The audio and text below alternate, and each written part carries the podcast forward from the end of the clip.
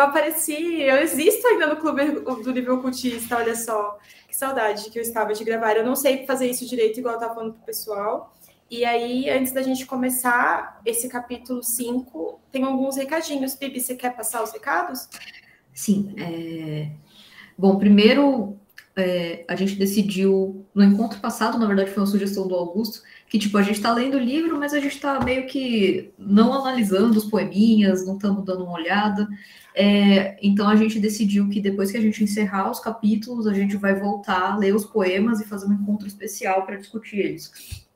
Que aí a gente, tipo, a gente achou até melhor, porque depois de terminar de ler o livro, quem sabe a gente consegue entender umas coisas aí que lendo de primeira a gente não conseguiria e enriquecer mais a discussão. E aí temos a nossa decisão, vocês querem falar sobre o próximo livro? Pode ser. É, a gente estava conversando hoje sobre isso, né? A gente percebeu que a grande maioria dos livros que a gente leu até agora eram de autores Todos. homens. E aí a gente decidiu o seguinte: o próximo livro, é, a gente não sabe ainda qual vai ser o livro, mas vai ser de uma autora mulher. Então, essa vai ser essa é a decisão. A gente vai fazer essa lista Esse de é livros. Critério. É, é o que eu queria Olha, também, Ju. A Ju, a Ju colocou pra gente tá ler. conectada. A gente estava falando exatamente disso no Ah, vocês estão falando de Star Hawk, eu tô aqui pensando em John Fortune. Eu pensei na John ah, Fortune também. Eu também. É, mas é assim, é, agora que a gente aproveitar talvez a Blavatsky seria incrível Ai, de ler. A Blavatsky é uma dor no coração, eu sou um pouco traumatizada. Eu tenho, ah, não sei se eu já falei isso em algum momento. Eu tenho um, um grupo com alguns amigos que a gente, nós somos os cartomantes do Apocalipse. E aí, não por causa da bruxaria apocalíptica, é porque a gente está vivendo apocalipse, gente, né? 2020, 2021, coisa de doido. Aí é, a gente começou a ler A Voz do Silêncio. Gente, sem condição, a gente leu, tipo assim, um capítulo e meio e falou e, foi morrendo. Tipo assim, não dá mais, não tem como a gente discutir, porque é, é muito. É, a, essa sensação que você falou, Carol, de mais cedo, de ah, às vezes eu leio o Bruxaria Apocalíptica, parece que eu estou lendo uma verdade muito verdadeira, só que eu não estou conseguindo absorver nada que está sendo falado ali, porque eu não tenho como absorver aquilo nesse momento. E foi a sensação que eu tive com a Blavatsky. Ô, mulher difícil. Belíssimo, assim, quando a gente uhum. saíram uns insights muito legais, mas é assim. Ah, fritação. É, pesadão. Eu nunca li, eu acho. Eu acho que eu nunca li nada dela. Assim, eu, sempre, eu sempre fui na livraria, eu olhava e falava, porra, vou comprar. Acho que isso sem véu chama. Não comprei, não li, mas gostaria muito de ler. A gente pode fazer essa lista, sim, mas eu queria muito ler o A Dança Cósmica, porque. Eu também, é, eu também. É, e tem a nova, a nova edição, né? Sim. E aí a, não seria tão difícil comprou... de achar. Facilita muito, né? Ah, gente, eu gostaria muito. Já estava mas... até na minha wishlist esse. Mas assim, é. sem, sem querer assim, dizer nada. É... Cabala mística é que tá embaçado mas Cabala Mística e o, e o Autodefesa Psíquica, eles, uhum. assim, você compra os dois pelo preço do, é, do Star é Hawk e ainda sobra um troco. É verdade. É. Tem o lance do valor, né? A gente é. pode ver, vamos ver o que a gente faz então. A gente pode a gente faz igual a gente, a gente fez os com últimos, os né? outros, é, de abrir a para votação, a gente abre para votação lá no grupo do Telegram, e aí quem tá lá com a gente, aproveitando aqui, né? Você que não está no grupo do Telegram, temos como você entrar no grupo Telegram, tem que entrar, preencher o formulário, né? Um padrão que é. a gente criou. Tem um rito poder... de iniciação, que a gente é, pode contar. Não, só quem entra no Telegram que sabe. É. E aí, e aí a gente coloca a votação lá, porque é legal que pessoas que não costumam interagir muito, mas que geralmente dão uma olhadinha no grupo, elas podem votar e a gente vai saber também de qual é eu só queria pontuar uma coisinha. Esse capítulo, ele diferentemente dos outros, ele tem o poema no começo, né? E depois ele tem um, um outro poema, uma outra coisa aqui na, na página logo seguida. Como a gente não vai ler os poemas, a gente deixa o, o poema né, numerado para lá, para a próxima reunião, para próxima, enfim, para aquela reunião. Uhum. Mas vocês acham que é interessante ler essa, essa, esse trechinho aqui? Esse Eu segundo acho. é a citação do, do autor de quem ele vai falar. Né? Do, ah, então. Ah, é uma citação. Não sei como fala. Não sabia, mas eu gostei bastante do, desse pedacinho. Eu acho legal a gente ler. Vou dar uma lida aqui. Nesse, é um trechinho curtinho. É, Quando o artista mediúnico moderno olha para o seu cristal, vê o último pesadelo de desintegração mental e vazio espiritual. Mas ele pode ver algo mais. O espírito vital, um tanto terrível, da vida natural, que se renova a cada segundo. Mesmo quando mortalmente envenenado, seus esforços em ser ele mesmo são novos a cada segundo. Carta da Morte, Renascimento. Pá, pá, pá. Gente, gente, imagina esse livro em audiobook com a voz da Lari. Uh, Penumbra me paga. Eu tava pensando nisso agora. Eu tava pensando nisso agora. Eu tava assim, caramba, a Lari tem uma voz bonita, não é legal dela é. quando dela lê esses poemas e tal. É sobre é isso, gente. Jornalista, é porque eu tenho que treinar na faculdade. Locutora. Locutora. Amigo, você quer falar mais alguma coisa? Então, não, porque esse começo aqui do, do, do, capítulo é ele se justificando porque ele escreveu o livro A Deusa Vermelha para falar que é para fazer a trindade da deusa branca, da, da deusa negra e da deusa vermelha. Que aí ele fala das, da, de quem escreveu cada coisa. Hum, então, eu não tenho muita coisa para falar. Até, esse, até onde está o Corvinho, eu não tenho muita coisa para falar, não. Então, é. passa, passa a vez. A Denis eu, quer falar, é. eu também quero depois. Gente, então, eu li até a página 70, assim, profundamente. O resto eu li meio por cima. Mas eu tava dando uma olhada nesse início e eu achei esse primeiro parágrafo interessante. Porque vou dar uma lida nele. Ele fala: Aléticos, perdemos a essência do sangue da magia. Os poetas não repetem, eles reconectam. Eles não procuram as palavras, as palavras é que saem deles, gritando como mandrágoras coroadas. Dói fazer esse trabalho. Ser amaldiçoado a encontrar o feitiço que despertará a Inglaterra. É, eu fui pesquisar o que era Atléticos, porque eu não entendi, aí eu caí numa pesquisa sobre o Atlético Mineiro, porque nem o Google sabe direito. Mas eu acabei... Mas peraí, onde fica o H do Atlético Paranaense? Eu não faço ideia.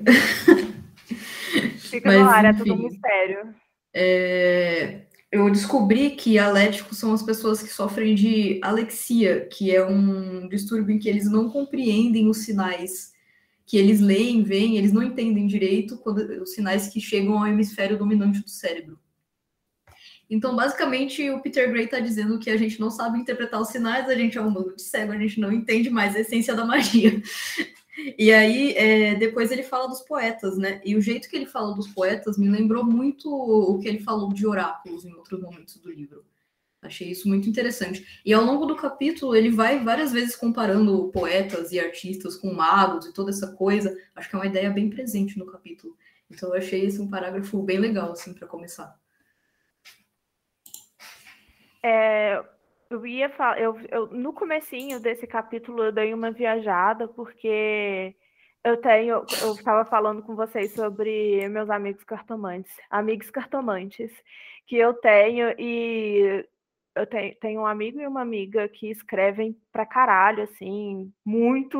Meu amigo tem um livro, ele é chique, e é muito bonita a forma como ele escreve, o, os poemas que ele faz são seguem uma linha assim bem subjetiva, bem bem alinhada com a forma, eu vejo bem alinhado com a forma que o Peter Gray escreve e eu tenho essa prática também, e outras pessoas dentro desse grupo também têm essa prática de escrita. E eu dei uma viajada nesse começo de, de capítulo, porque eu fiquei pensando no porquê que eu escrevo. escrevo. Eu sempre tento escrever é, na maior parte dos meus dias. A, a, meta era escrever todos os dias. Consigo? Não, mas eu não, eu tento não me cobrar porque é uma coisa que eu quero que seja fluida e é uma coisa que eu, que eu sinto que me ajuda muito a organizar os meus sentimentos, os meus pensamentos e as coisas que eu que eu estou vivendo, as minhas experiências assim, me dá insights muito bons. E a minha forma também de escrever é bem subjetiva, e aí eu fiquei, aí eu fiquei viajando é, naquela parada que o Alan Moore fala da que quem trabalha com palavra, quem trabalha com, com é publicitário, escritor, poeta, os caralho a quatro, é tudo magista, porque faz essas coisas acontecerem. E aí eu tive uma viagem muito grande, parece que é, até para frente eu vou puxar isso de novo, porque eu acredito muito que o que a gente escreve, quando a gente escreve é, com coração ou com, com emoção, né? É, é a emoção que está transbordando. É uma coisa que já existe dentro da gente e transborda em palavra no papel. Ai, estou muito profunda hoje. Mas eu acredito muito que as coisas que são feitas dessa forma, que são colocadas para fora, que são transbordadas é, de dentro da gente, são coisas que tocam muito as outras pessoas, e isso é, eu acho incrível. Eu vou pular para depois do Corvo rapidinho, só para eu poder falar uma coisa que eu anotei aqui, algumas coisas que eu anotei, porque ele já começa falando do Ted Hughes, e aí ele tem. A última frase é: com Ted Hughes diz, repetindo Eliot, Eliot, repetindo os poetas antes dele, ele deve ser lido em voz alta. Eu acrescento, e com o coração. E aí eu fiz uma aula de canto é, experimental. E aí a professora virou para mim e falou assim: Eu gostei da forma como você canta, porque tem pessoas. A gente estava falando de Elis Regina, é, porque eu vejo uma semelhança, porque a Elis, ela. Você escuta Elis Regina cantar e você quer chorar junto com Elis Regina, é uma coisa que é surreal, ela transborda e você sente quando ela transborda. Ai, até E, e aí tem algumas pessoas que quando a gente escuta cantar, que não mexe nada no coração da gente, mas é porque parece que essas pessoas elas não colocam, elas não, elas não transbordam assim.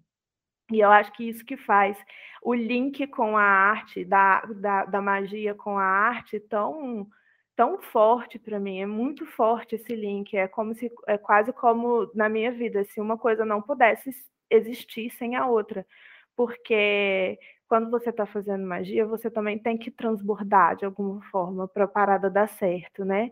E aí eu fiquei pirando muito em todas essas coisas. E eu, eu, por que, que eu lembrei desse meu amigo que escreve? Porque ele é, lançou um zine, ele falou assim. Vai se fuder ficar correndo atrás de editora, ninguém me quer, ninguém... fui falar. Ele, gente, ele foi escrever, ele escreve muita coisa sobre o diabo, né? Ele estudou por um tempo sobre satanismo.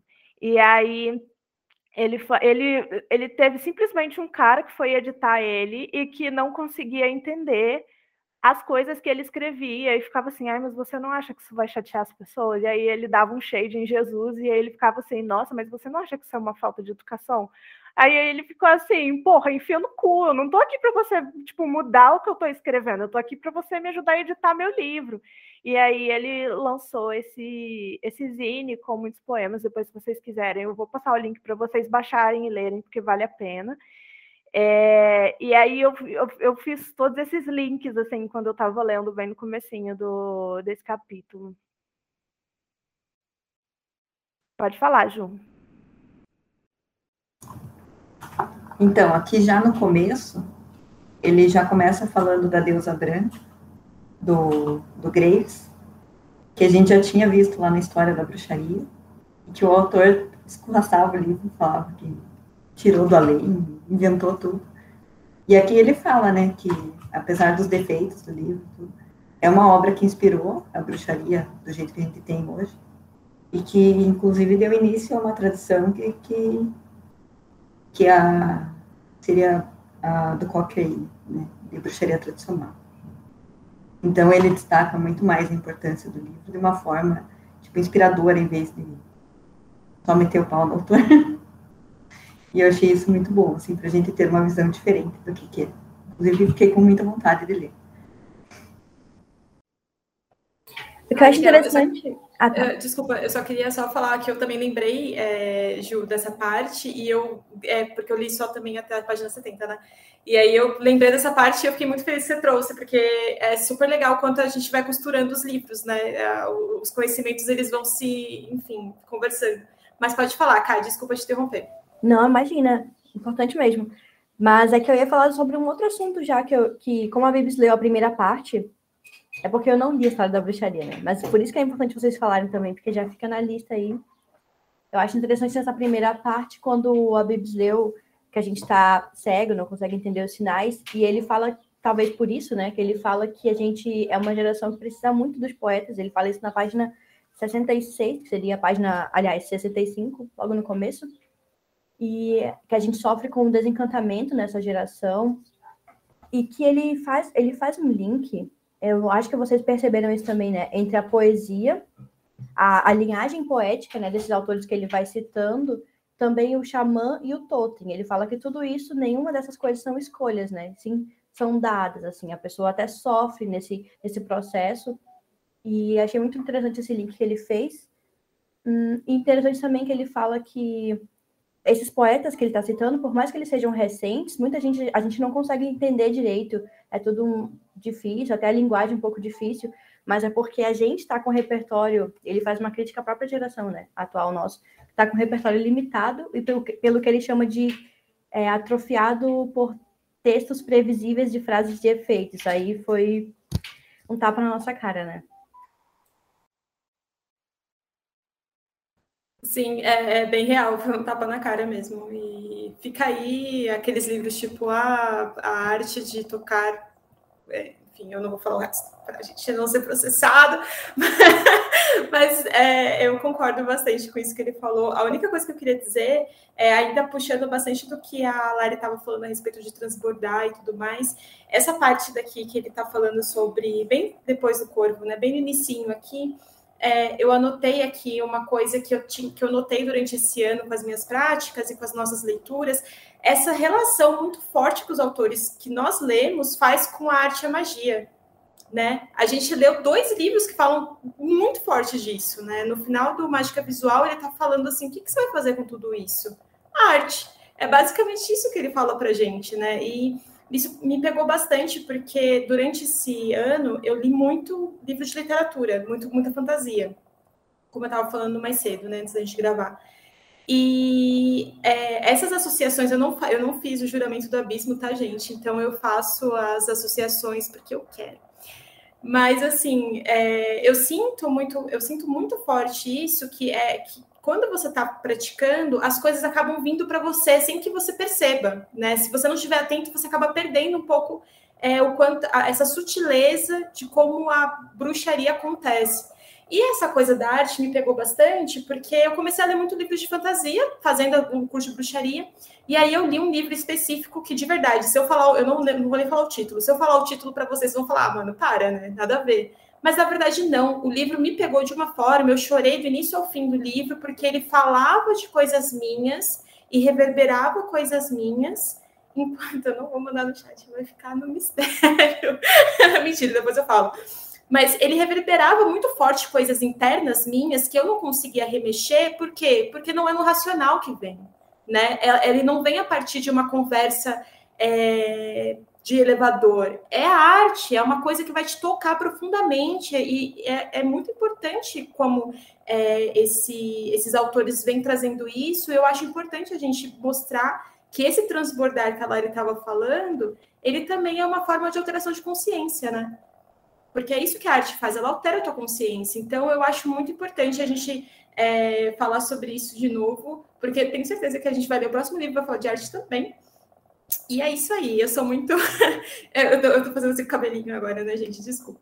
Enfim, mas assim, eu acho, eu acho bastante importante aí a gente deixar bem claro que, que esses livros eles acabam se costurando e sem querer, a gente não sabia disso antes, né? Eles, vão, eles acabam se conversando.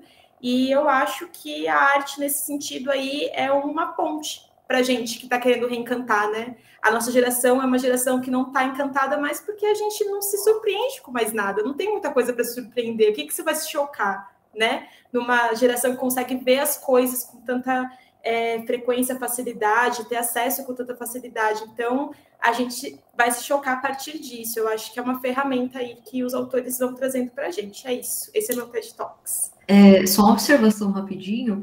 Eu acho que isso que você falou, Carol, combina muito com o que ele estava falando no final do capítulo passado, que para a gente se reconectar com os nossos sonhos e com a magia e tal, a gente tem que primeiro se desconectar de todos os milhões de estímulos que estão vindo para cima da gente o tempo todo, para depois redescobrir esse encantamento pelas coisas.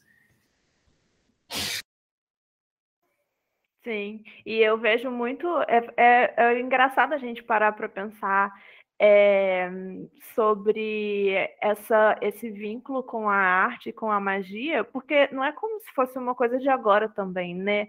Quantos artistas que a gente já ouviu falar que estão ligados à arte de alguma forma? E eu acho muito legal também, porque quando a gente para para pensar, ah, na bruxaria tem, sei lá, é, a forma de fazer o conjuro, que é rimadinho em algumas tradições, né? Não em todas, óbvio, mas a forma de fazer o conjuro, a teatralidade das, dos ritos que são mais elaborados. Então, a arte ela tá, ela permeia tudo. A, a, ela, é uma, uma dança muito louca esses dois, sabe? Da arte e da magia. Eu acho muito bonito isso, porque é, é sobre isso, igual a Carol estava falando, o que, que vai mexer a gente, vai movimentar a gente hoje? O que que, isso, o, que, o que que vai dar uma sacudida na gente? Não dá uma vontade de dar uma sacudida de vez em quando? É a arte, a arte faz isso, né? É, isso me lembrou de duas coisas. Primeiro, essa conexão de arte e magia. Tipo, a gente vê isso até quando a gente vai tipo, estudar história, tipo, aquele negócio, as pinturas rupestres. Aquilo era arte ou era religião, ou era magia, ou era tudo junto. Às vezes os historiadores não conseguem nem distinguir, tipo, é arte ou é crença, ou é as duas coisas, tá tudo junto, anda lado a lado, sabe? Acho muito interessante. E segundo, que eu lembrei de, de quando eu era pré-adolescente, fazia parte de uma certa ordem mística aí, fica no ar o mistério. E uma coisa que acontecia era que nos rituais de iniciação, a galeria que ia fazer, a equipe que ia fazer e tal, era como se fosse ensaiar para uma peça de teatro. Cada um tinha que praticar o que ia fazer na hora, como ia agir, é, se ia acender uma vela, se ia falar alguma coisa, tinha que decorar a fala, tinha que saber o que ia fazer com a pessoa que estava sendo iniciada. Então, era literalmente, aconteciam ensaios, gente, antes. Então, eles entregavam para você o roteirinho do ritual e você ia lá e ensaiava. É uma coisa que me lembrava muito, tipo, arte também. Ó, eu, eu vou dar nome aos bois aqui que eu fiz parte de uma ordem. No Demolei tem isso também, tá? Eu fui no ritual já do Demolei uma vez, né? Fica aí o. o enfim. Mas você foi no aberto, tem o fechado. Eu fui, é, eu fui, no, eu fui, no, aberto e é bem performático, eu achei. Eu Não, achei ó, bem performático. A é. gente, no aberto, tipo assim, sei lá, 50% das paradas ritualísticas que a gente faz no fechado não rolam. Uhum, eu... Então, assim, ah, é bem mais performático. Leva, leva uma câmera escondida pra gente. não, eu não posso, eu não tenho mais, eu não posso mais ir nas reuniões. Ah, eu saí. Eu só queria falar mais uma coisa sobre isso, é que essa coisa da arte, né? Às vezes a gente está falando sobre isso, você. A primeira coisa que algumas. Eu não estou falando todo mundo, pelo amor de Deus, o que eu estou dizendo é que geralmente a gente vai pensar em nós, artistas, muito, sei lá, Tarsila, e, e, e, eu nunca vou fazer um negócio desse, porque a Tarsila é artista, né? E eu não sou artista, e, e, gente, às vezes é só qualquer coisa que você quiser fazer de expressão, ela já é arte, tá? Tipo, você pode fazer isso. Não é essa canônica, e tá tudo bem, né? Você não precisa fazer uma arte canônica, mas eu acho importante aprender a se expressar assim o, uma, uma das coisas que eu comecei a fazer esse ano foi escrever. Como a Lari estava falando, né? Eu comecei a escrever. Eu, eu não mostro para ninguém, eu não publico, mas eu escrevo para mim mesma. Então eu começo a fazer várias histórias. Eu tenho, comecei várias histórias diferentes. Não terminei nenhuma, eventualmente talvez eu termine, talvez não. O importante é o ato de fazer, esse exercício constante que eu tenho de visualização. Para para pensar. Eu estou imaginando um cenário, personagens, fazendo todo um negócio. Isso é visualização né? Eu vou trazer isso para minha bruxaria também.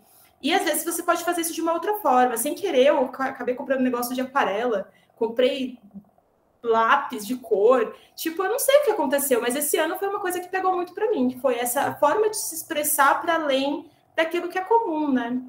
E aí é isso, fica aí o, a dica, não, não se deixe é, intimidar porque você não, sei lá, não se considera um artista canônico, porque tá tudo bem, tá, gente? Provavelmente a gente não vai ser se você virar só depois que morrer, não é mesmo? Então, é isso. talvez, o, o, Augusto falou que talvez. Então, não pense em ser um artista canônico, apenas se expresse, que isso vai te ajudar também nas suas práticas. E se for artista, não vende NFT, vai tomar no cu. Eu, nunca, eu, eu, não consigo entender o que, que, é isso. Depois vocês me explicam, depois que acabar ah, a depois, depois a gente explica. Então, tá eu já vi um milhão de explicações até hoje, eu não entendo. Não o que é isso, mas beleza. A Lari levantou a mão. É, eu também não entendo, pelo amor de Deus. E, e, assim, queria deixar aqui uma pergunta que eu não vou responder, porque eu não tenho condições. Mas, afinal, o que é uma arte canônica? Fico no ar, né? Augusto sabe responder, porque Augusto tem uh, o diploma para isso, né, meus amores? Mas é, uma coisa que eu ia comentar que a Carol estava falando é sobre o exercício de visualização que ela faz é, praticando a escrita dela, escrevendo coisas que ela nem tem intenção de mostrar para as pessoas, e tudo bem, pode ficar só no coraçãozinho dela e no papel, do, no livrinho dela. Mas tem uma coisa que uma, um conselho que o Peter Gray dá exatamente nesse capítulo que está na página 69, que é imagine o que você está escrevendo, veja e viva. Não pense laboriosamente, como se estivesse operando uma aritmética mental. Basta olhar para o seu objeto, tocá-lo, cheirá-lo, ouvi-lo, transformar-se nele, que é assim, é um ótimo um, um, ótimo conselho e a gente já ouviu isso antes, gente. A gente leu Mágica Visual.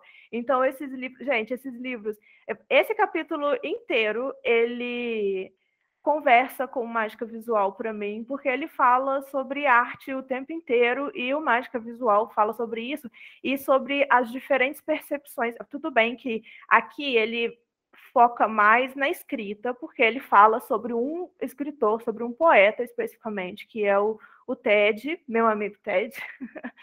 é, mas é, existem outras formas também, né, de você externalizar as coisas, de você fazer a sua arte.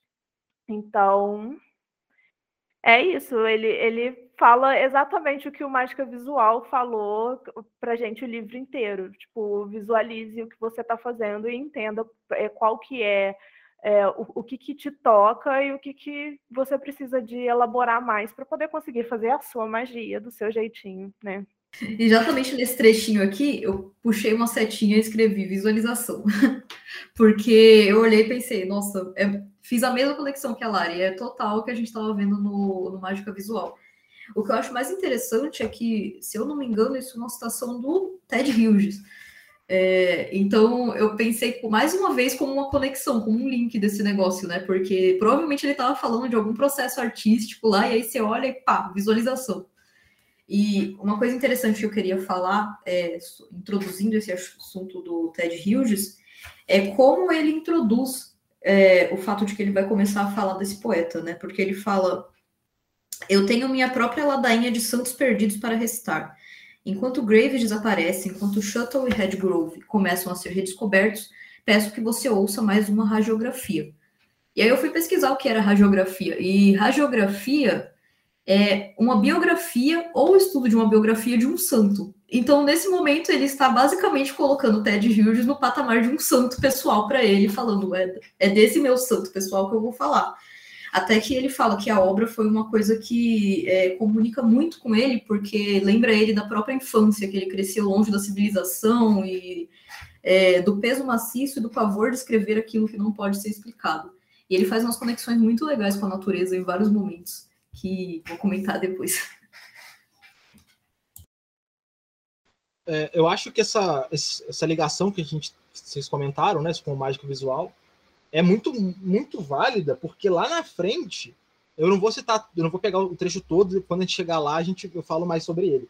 Mas lá na frente ele vai falar: ninguém escolhe ser xamã, isso nos é forçado.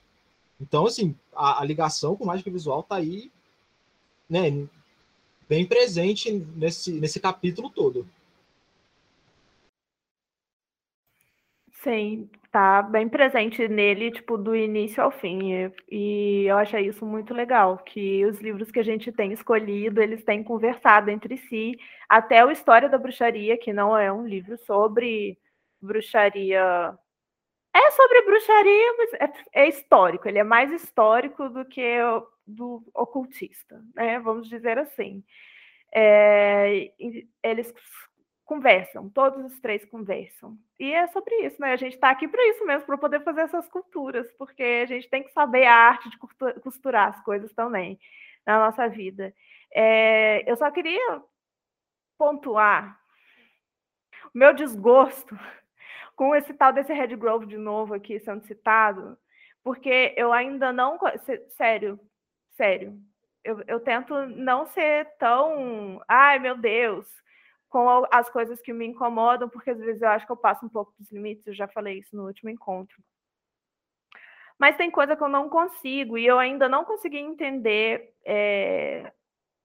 Eu acho que não me desceu, eu acho que o Red Grove não me desceu. E aí ele fala do Red Grove, e aí ele fala do, do Ted, nosso amigo Ted. E aí, gente, o Ted, ele é esposo da Silvia Plá. Plá sim, Plá. sim. E aí, quando eu descobri isso, eu fiquei assim, ó, oh, e como assim que isso não foi citado? É lógico que eu não sei quem é esse homem, eu sei quem é essa mulher, sabe? E mais para frente eu vou fazer um comentário, assim, que é quando ele comenta sobre ela, especificamente, que ele finalmente fala da Silvia Plath. E que eu não gostei muito também, não. Eu acho, eu, eu gosto, tava até falando com as meninas, a Carol e a Bips, que eu gosto muito desse livro e esse livro ele me toca em muitos pontos maravilhosos de insights e eu gosto muito da complexidade dele, da forma que é escrito. Eu gosto dessas coisas subjetivas estranhas. Você fica assim, que, que? E aí você só tem que passar porque você não vai entender aquilo naquele momento. Só que tem algumas coisas que eu não consigo não dá. Aí eu só queria deixar aqui a minha indignação, porque eu, eu, realmente não consigo, eu não consegui engolir esse Red Growth. E eu não consegui engolir essa história dele ser o primeiro homem a descobrir que o sangue menstrual não é nananã, popopó. Eu só queria voltar nessa tecla, porque eu acho que é importante, porque a gente pode gostar muito das pessoas e odiar as pessoas também ao mesmo tempo, que é um, um, um negócio de amor e ódio que eu tenho com esse livro do, do Peter Gray. Eu acho que muito bom, eu gosto muito de muitas coisas que estão no livro, mas eu tenho uma dificuldade com outras que eu não consigo entender, eu não consigo absorver mesmo. Eu queria. Opa. Não, é, é só. Eu queria só, tipo, perguntar se eu posso fazer duas coisas escrotas ao mesmo tempo, que é passar na sua frente para passar pano. É, eu não vou passar pano, então deixa eu falar primeiro. Tá, tá, vai lá. É, não, eu queria só falar que eu compartilho do sentimento da Lari. Inclusive, tem um trecho aqui na página 66 que ele volta a falar do Red Grove e ele fala que o livro do Red Grove ressuscita o sexo feminino. Aí eu puxei uma setinha aqui e escrevi KKK. Esse foi meu comentário. Então, eu vou dar uma passadinha de pano de leve no, pro Red Grove, porque você, do, do, jeito que vocês estão falando, é, o que que rola? Eu acho que o problema de vocês é com o jeito como o Peter Gray tá colocando ele num pedestal em que ele não estava. O Red Grove nem, nem tá na capa do livro. Ele ajudou, ele fez né, o rolê junto com a parceira dele, que é. Me fugiu o nome dela. Ela, é, Penélope. Isso. É. Que ela escreveu o livro, ele tava ali ajudando ela, tipo, a registrar. Tipo aqueles, aqueles, aquelas paradas do Crowley, que ele fazia o rolê e, e vinha alguém anotando para ele. Então, é mais ou menos nesse, nesse rolê. Então, ele estava meio que anotando e depois a, a, a Penélope foi e escreveu o livro dela. E aí o Peter Gray gostou do livro, mas parece que ele fica. Ah, mas o Red Grove não, não tá tendo o reconhecimento que ele merecia, porque, nossa, ele fez muita coisa. E tipo, o Peter Gray, calma lá, sabe? Eu até acredito, quando, no outro capítulo, que ele fala que o, o, o Red Grove não é o tipo de homem que quer ficar se colocando superior à mulher e tal. Ele pode até não ser, mas o Peter Gray tá sendo, sabe? Então, assim, eu acho que a, a, o Red Grove não é tão culpado assim nesse negócio. É o, Peter, o jeito como o Peter Gray está escrevendo, colocando muito destaque para os homens, apesar de ser um livro que ele deveria estar tá dando destaque para mulheres, pelo todo o contexto da bruxaria.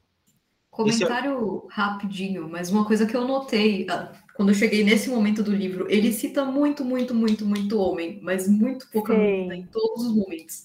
Era isso Aí eu que eu fiquei, falar. cadê? 700 poetas e, tipo, uma mina 700 caras.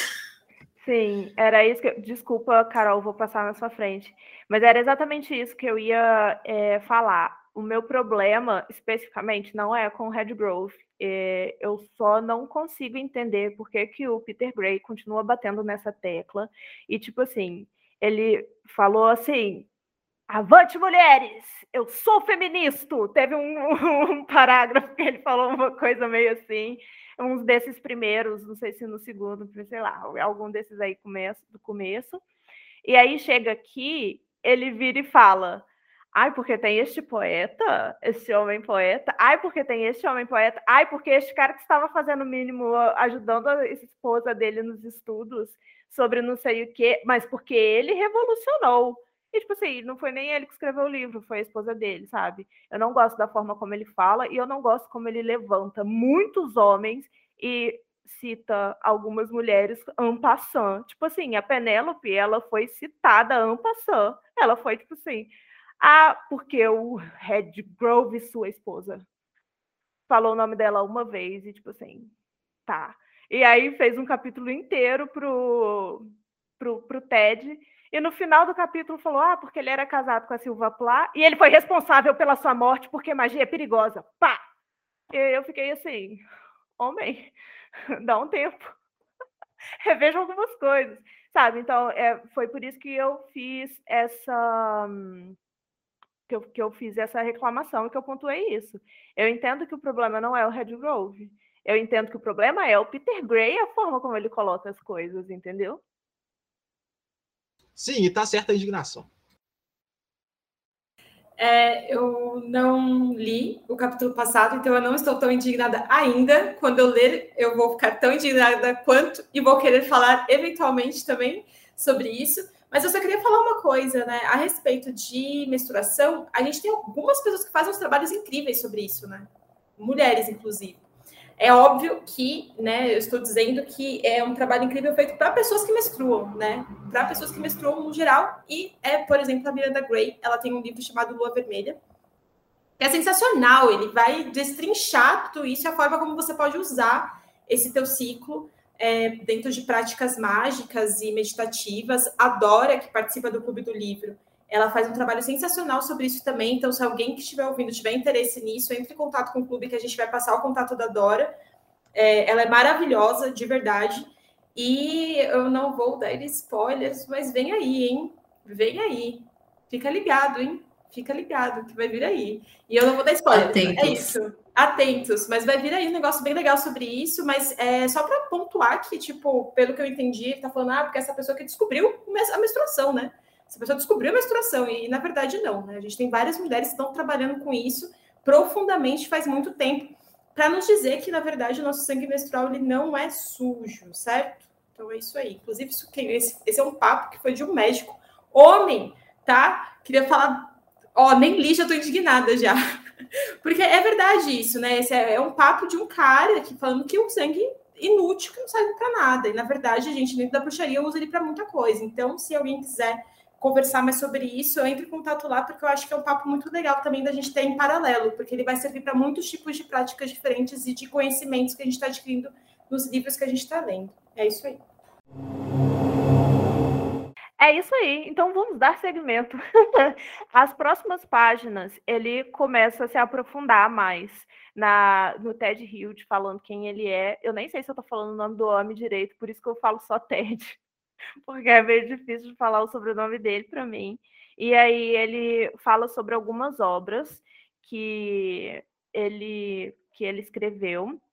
No finalzinho da página 68, eu achei maravilhosa, maravilhosa essa citação, porque é uma das coisas que faz muito sentido e está muito alinhada com aquilo que eu falei sobre o transbordar, que no livro Myth and Education, do Ted Hughes, ele escreve sobre a independência dos mundos exterior e interior.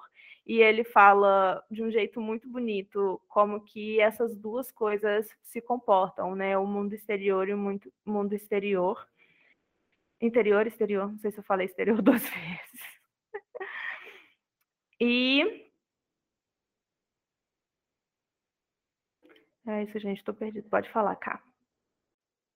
Ah, tá. É, acho que depois tu vai querer trazer, né, quando tu se encontrar melhor aí, porque isso que tu ia falar, eu ia só complementar aqui. O mito é um tema bem recorrente no capítulo todo. Ele fala até que o, o mito é a técnica que o, o, método, ele usa essa palavra, que o Hughes usa para para disfarçar um pouco o esoterismo dele, não dar tão na cara, né? É, misturar ali com arte, com a racionalidade, com a análise toda dele.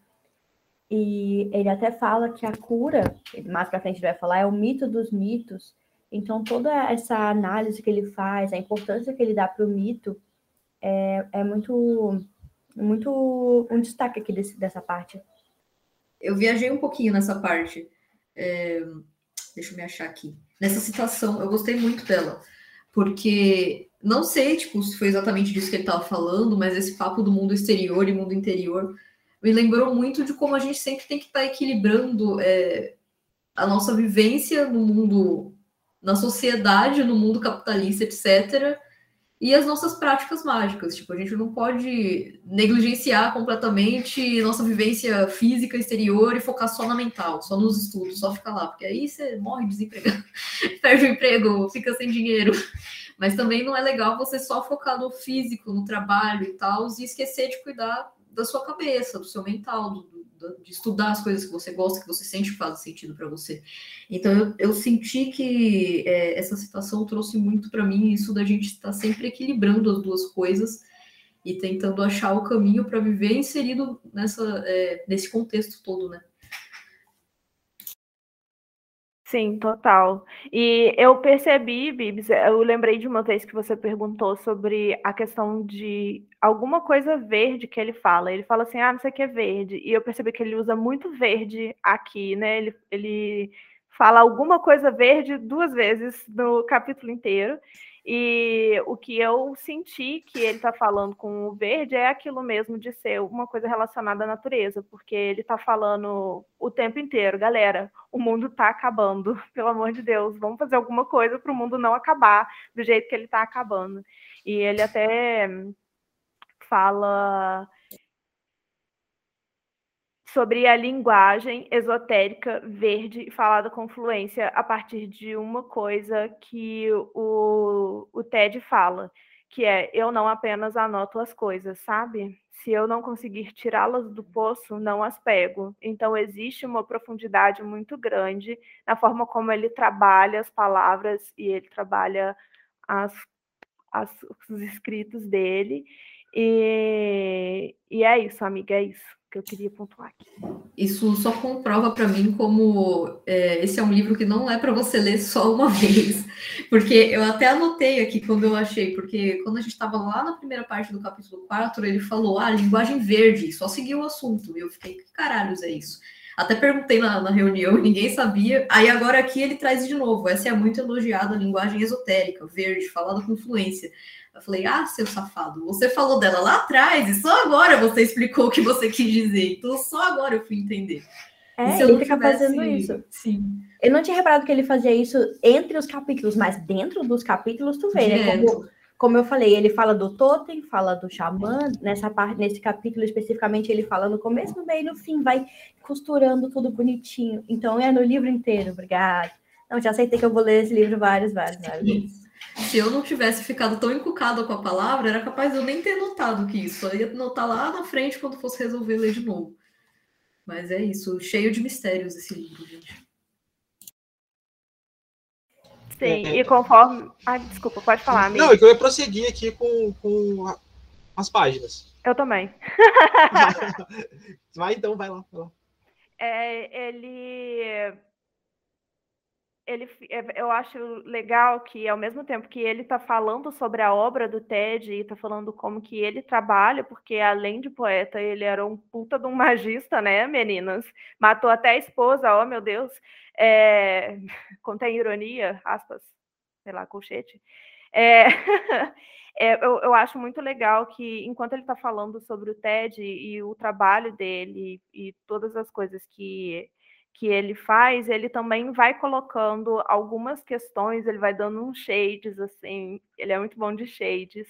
É, e vai falando, tipo assim, galera, acorda pra vida, vamos aí, né?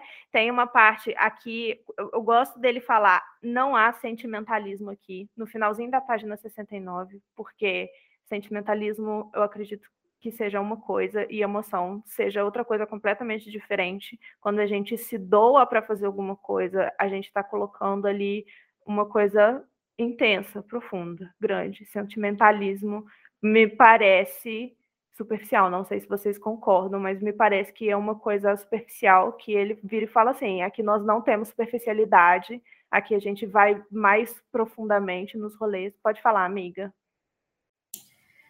É, aqui na página 69, um pouquinho antes, eu tinha visto ele, é, eu notei algumas dessas críticas que ele pontuou. E eu vi que aqui ele colocou: você não pode dizer que tem um totem até que tenha vivido tanto como sua presa quanto como seu predador. E eu relacionei muito isso ao que a gente estava discutindo no capítulo passado de novo, que era sobre como tem gente que vai lá, faz as práticas e de onde isso veio, o que, que isso quer dizer? Não sei. Peguei na internet a receitinha. E você não, tipo, sei lá, por que você vai fazer isso, sabe? É tão mais legal, tão mais respeitoso quando você vai atrás de descobrir o significado e você entende o que aquilo significa para é, você, sabe? Para você pessoalmente também o que significa para quem inventou aquilo, para quem criou aquilo. Tipo, por que você usaria uma coisa sem saber para que ela funciona completamente, sem saber de onde veio? Você não faria isso, tipo, você não usaria um negócio que você encontrou largado na rua, você não comeria uma comida que você encontrou largada no meio da rua, porque você vai lá e pega alguma coisa aleatória da internet e fala, uau, sou um magão da porra agora. Então, é, aprendi essa crítica. E tem mais coisas na página 70, mas se alguém quiser falar sobre a página 69 ainda, eu falo eu, O meu é sobre a, esse rolê dessa crítica aí, que recentemente, tipo, papo de, sei lá, uma semana e meia, duas semanas, eu comecei a usar o TikTok. E aí, eu tenho visto muito conteúdo de Baby Witch, Witch Talk, essas paradas. E, bicho, eles, nossa, tipo, é. Assim, né? Eu sei que TikTok é um conteúdo curtinho ali pra pessoa e tal, mas, porra, cara. Sério, vocês têm. A galera tem que pegar um livro para entender como é que funciona os negócios. Eu fiquei meio, meio horrorizado. Mas vamos lá. Vai lá. É, eu não sei quem é a próxima. É a Lari, né? É, amiga, se você for comentar sobre o TikTok, passe na minha frente, por favor, porque eu vou falar eu, é, sobre é, outra coisa. É bem rapidinho, assim. Uh, eu não, eu, eu uso o TikTok, eu gosto muito de usar o TikTok porque eu acho que dá para você consumir conteúdos muito bonitos que as pessoas fazem. Eu adoro, eu acho lindíssimo. Mas tem coisa que eu gosto de evitar e o TikTok é uma dessas, dessas coisas, porque assim, é, quando eu comecei a fazer as coisas da bruxaria, tinha 18 anos, isso lá em 2012 é, eu comecei na Wicca. E acontecia uma treta dentro da Wicca, que eu acho que eu já mencionei isso, se eu não me engano, no História da Bruxaria, que era você precisa, por uma questão de ego, tá tretando o tempo todo com alguém que falou alguma besteira. Né? Existem dois tipos de formas de você tretar. Uma é você está lendo um livro, e aí você está vendo que tem umas coisas que você não concorda, e você está pontuando essas coisas que você não concorda, certo? Tá tudo bem.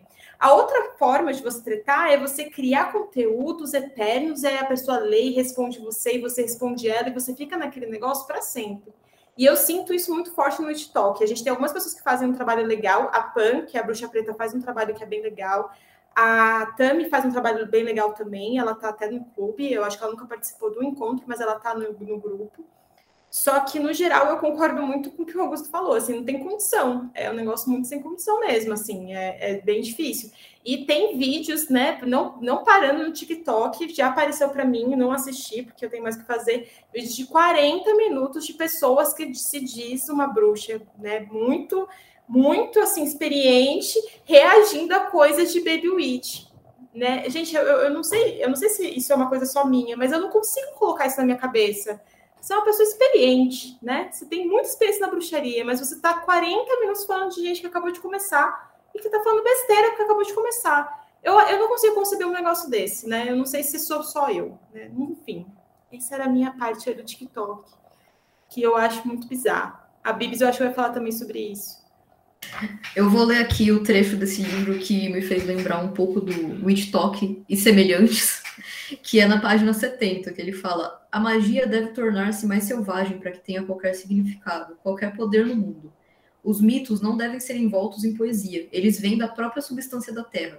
Esta é a máscara que devemos usar. Seja feroz a respeito dessa compreensão que se enraiza. Eu lembrei muito da galera do TikTok falando: Loki é meu melhor amigo. acendi vela para divindade tal, e ela veio conversar comigo, e nossa, papapá. E tipo, existem forças, assim, que, que é, elas são selvagens mesmo. E eu vejo que tem uma galera que fica tentando deixar amenizar, essas, é retratar essas coisas como boazinhas. Olha como não é do mal, olha como eles são bonzinhos. E às vezes é do mal mesmo, gente. Às vezes faz parte, às vezes é selvagem mesmo, é um negócio, uma força da natureza. E, nossa, eu li isso, eu pensei, Witch Talk. É só, Laria, rapidinho, só para completar isso que a Bíblia está falando, eu associei muito com o que rolava na Wicca naquela época, porque essa coisa da performance é muito importante, né? Então, tipo, a performance antigamente era de uma forma, agora a gente tem o TikTok, então ela acontece no TikTok também. Mas se você, por exemplo, é isso que eu vou falar, gente, com todo respeito, porque eu não me importo com o que você se veste, tá? Você faz o que você quiser. Mas é, quando eu fui no, no, em Paranapiacaba, é, no encontro de bruxaria antes da pandemia acontecer, foi até o encontro que eu conheci o Keller, o pessoal do Magicando e tal, que saudades, inclusive, gente. Espero que isso aconteça de novo para a gente poder fazer um encontro do clube lá. Mas quando a gente foi lá, existia. O Keller conta esse caos sempre no Magicando, que é o, o sacerdote de Odin usando o veludo verde né? Se você vai nesses rolês, é muito performático. E é legal, é legal a performance, ela é importante também. Eu adoro essas coisas, gente. Esteticamente falando, você consegue trazer essa força para dentro de você com muito mais facilidade. Só que eu, eu acho que o Odin vai usar o veludo verde, entendeu? Pode ser que ele, pode ser que eu esteja errada, mas eu não acredito nisso. E por quê? Porque a gente não consegue é, eu, eu, acredito né, que, que, algumas pessoas elas não conseguem aceitar essa natureza selvagem que a Bibi estava falando, né? E essa coisa do TikTok ainda, é, tem muitas meninas que elas falam, ah, eu sou filha de Lilith, ou eu sou filha de Hecate, deusas mais obscuras e tudo mais, e também não aceita algumas práticas, por exemplo, você usar o sangue menstrual para bruxaria, né? Coisas básicas, assim. Se você está um pouco de tempo fazendo, você percebe que é besteira, básico, uma quinta-feira comum, mas você é filha de Hecate, você é filha de Lilith, mas você não consegue aceitar o sangue. Tipo, não faz o menor sentido, mano. Mas assim, faz parte, não é mesmo? Faz parte aí da caminhada. As pessoas, geralmente, conforme vai passando os anos, isso muda, só que é muito comum esse tipo de treta, né? Enfim, é isso. Essa é a minha fofoca. É, eu queria trazer uma coisa que a Ju falou no chat, que é essa parte da terra na unha, fumaça no cabelo, parece que saiu do Mágica Visual Total, e eu senti a mesma coisa. Tem uma partezinha bem no finalzinho da página 69 que ele fala isso que é bem depois do rolê do sentimentalismo, precisamos da terra sobre as unhas, fumaça enrijecendo o nosso cabelo, etc, etc, e que é o que traz a gente a pensar nessa selvageria, né, que a gente precisa de ter quando é, eu li esse pedacinho que a Bibs falou, que a magia deve tornar-se mais selvagem, eu pensei super num shade para magia cerimonial. Eu fiquei assim, oh, que foi de voadora essa, hein, lindo? Porque é isso, né? É, tem tanta coisa que a gente tem muito na nossa cultura, inclusive no Brasil, né? Que tem muitas coisas que são do dia a dia e que, ah, um negocinho ali no jardim, ah, sei lá, pegar um vinagre para poder fazer alguma coisa, coisas que estão ali no nosso dia a dia, no nosso cotidiano, até o sangue menstrual, que são coisas que são simples, não simplistas, que é uma coisa que a gente falou super durante o Mágica Visual, que a gente tem na nossa mão para a gente poder fazer. Vai ficar esperando para poder fazer teatro. Gente, eu também acho teatro muito legal. Eu acho que a, a, esses rituais que são mais elaborados, eu acho até chique. Acho muito chique, porque você precisa de ter uma postura diferente, é uma coisa que ajuda bastante. É, eu já tive mais preconceito, eu confesso tem um pouco ainda, mas eu acho muito legal a forma como as pessoas conseguem fazer as coisas acontecerem é, pela postura, assim.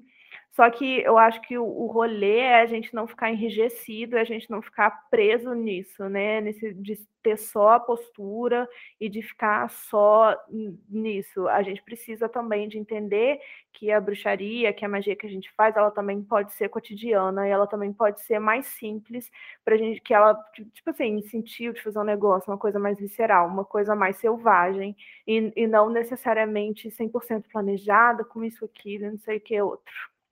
Pode falar, Carol. Eu só queria dizer que eu concordo muito com o que você falou, e nessa hora aqui que eu li essa parte de tornar-se selvagem, eu pensei muito também, é, até parecido com o que a gente estava conversando, sobre é, você não aceitar algumas, alguns aspectos mais é, obscuros dos deuses ou da natureza em si. Selva ser selvagem também aceitar esses momentos que a natureza ela é impiedosa, né? E uma das coisas que eu aprendi esse ano com a minha, no meu curso é se você quer aprender a desatar um nó, você tem que aprender a fazer ele primeiro, né? Então, se você quer aprender, por exemplo, a desatar uma maldição, você tem que aprender a fazer ela, você tem que saber fazer essa maldição.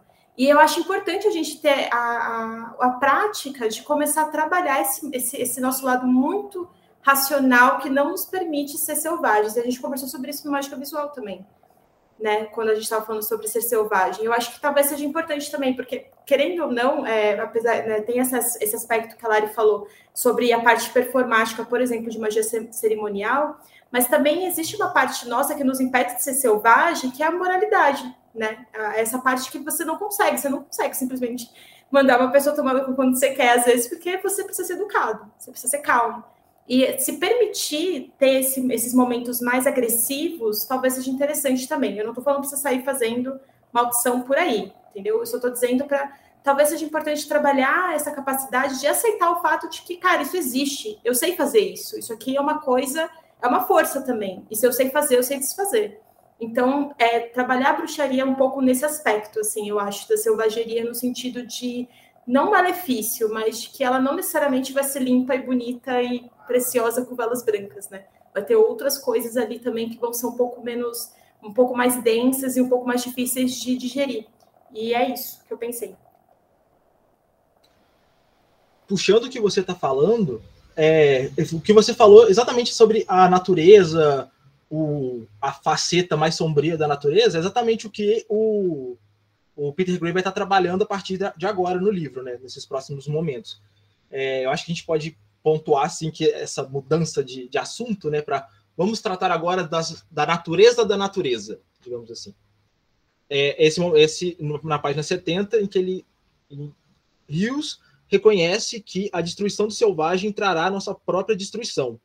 Em uma entrevista em 1970, ele vocifera: quando o cristianismo expulsou o diabo de Jó, o que ele realmente expulsaram, o que eles realmente expulsaram foi a natureza. E a natureza se tornou o diabo. Aí, a partir daqui, de como a natureza se torna o diabo, o, o Peter Gray começa a sugerir as, é, algumas relações dessa natureza diabólica com a, a, deusa, a deusa que ele vem trabalhando no livro dele, a deusa, é, a deusa, enfim, ele fala grande deusa, vai, ele vai costurando isso né, dessa, dessa maneira. Sim, ele fala também sobre, de novo, né? Ele dá uma exaltada aqui no livro do Graves, do Craves, que é a deusa branca que a Ju tinha falado no começo, e ele vai dando várias. Ele vai pontuando várias coisas de onde que está esse esse obscuro e por que, que a gente tem que conhecer ele também, né? E falando sobre várias, várias deusas também. Pode falar, Cá. Nesse ponto, ele, eu entendi que ele traz as dificuldades, né? Ele até usa a palavra ordalho como, como ele fala, o ato crítico no caminho mágico, né? Que você enfrentar as suas sombras, você enfrentar a, a dificuldade é um passo assim fundamental e que você vai estar sempre voltando. Ele até usa a palavra da, das quatro das fases alquímicas, nigredo. Ele fala do nigredo e fala que você vai estar sempre voltando, que é essencial. É, e também, o que eu queria ressaltar nessa parte? Ah, é sobre a cura, né? Ele fica falando que, ao mesmo tempo, a visão da deusa te machuca, traz desconforto, mas também te transforma. É sobre a transformação. Por isso que também ele fala sobre a, as fases alquímicas, né? Que tem a, a finalidade da transformação, da própria. A, que também vai se conectar com aquela parte que ele fala da equação, né? Pelo que eu entendi, essa equação também faz parte da transformação. É, o objetivo dela é transformação.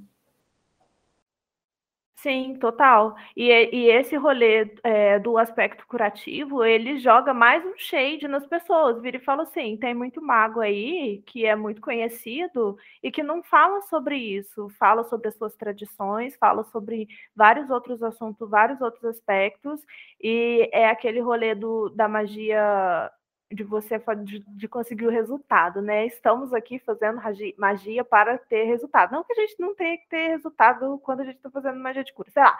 Não, estou me enrolando. Não, não que não que, que seja uma coisa que a gente tenha que excluir, porque é uma coisa que é importante também, né? Mas é, o problema é o foco das pessoas nisso, em como que isso acaba sendo muito mais importante do que você está fazendo em, em, outros âmbitos. Esse rolê do, da, da cura dentro da magia e da pouca importância que as pessoas dão para ela, as pessoas elas esquecem. Tipo assim, se você estiver olhando para o seu lado obscuro, você está trabalhando com cura também. Você está se movimentando, se transformando, né?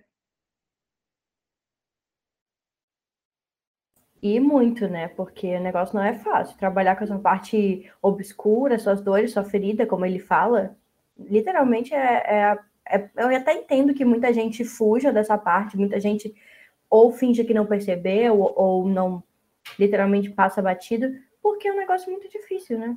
E, mas é o que transforma, é fundamental, como ele fala. Gente, eu acho que para uma pessoa que não leu o livro, é o capítulo inteiro, eu estou falando muito, mas eu não quero saber. Eu vou falar porque eu estava com saudade desse clube.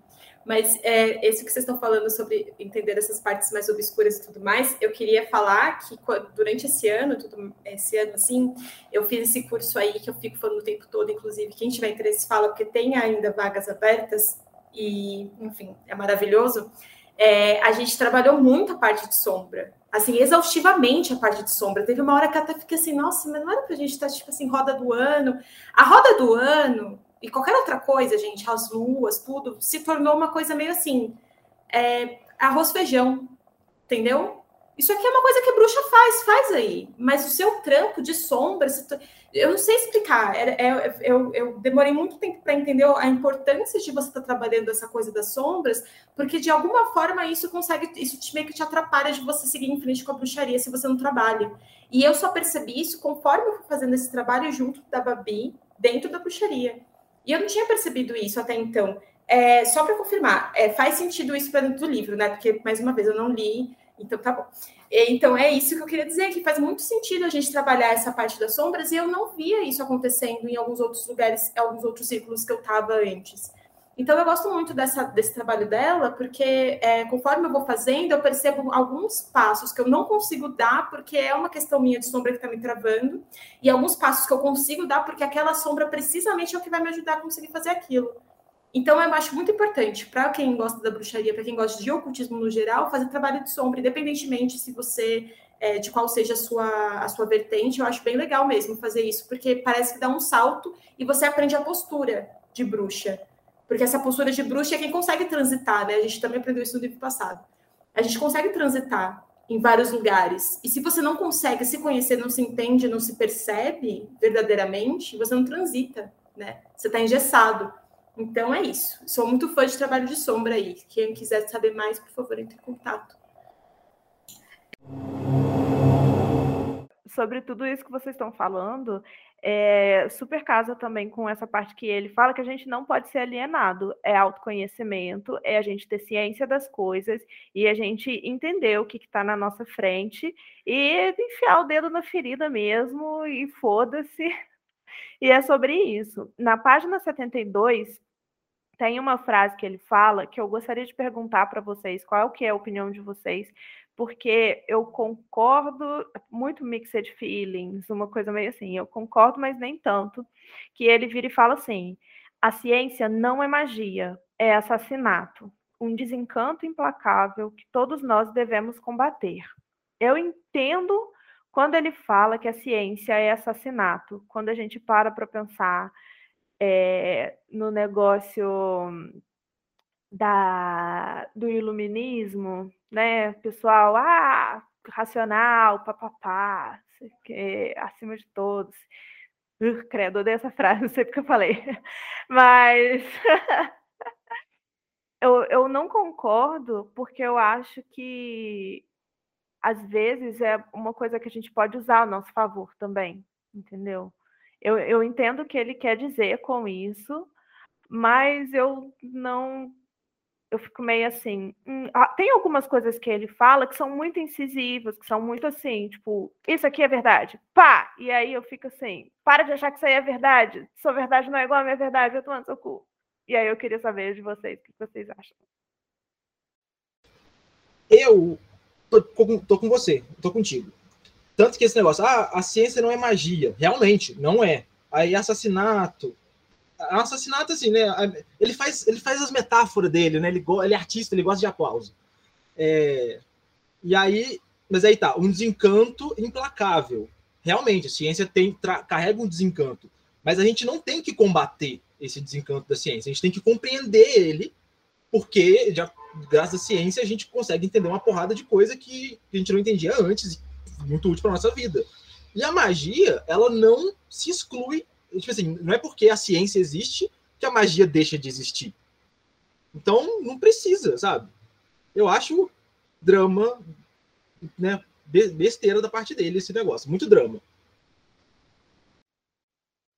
É, eu queria fazer uma pergunta, assim, é, quando você fala sobre essa parte, uma coisa que me parece, que me faz lembrar, pelo menos, é um episódio que a gente teve na internet aí alguns meses atrás, acho que já vai fazer mais de um ano, na verdade, de uma determinada figura falando a respeito de astrologia, por exemplo.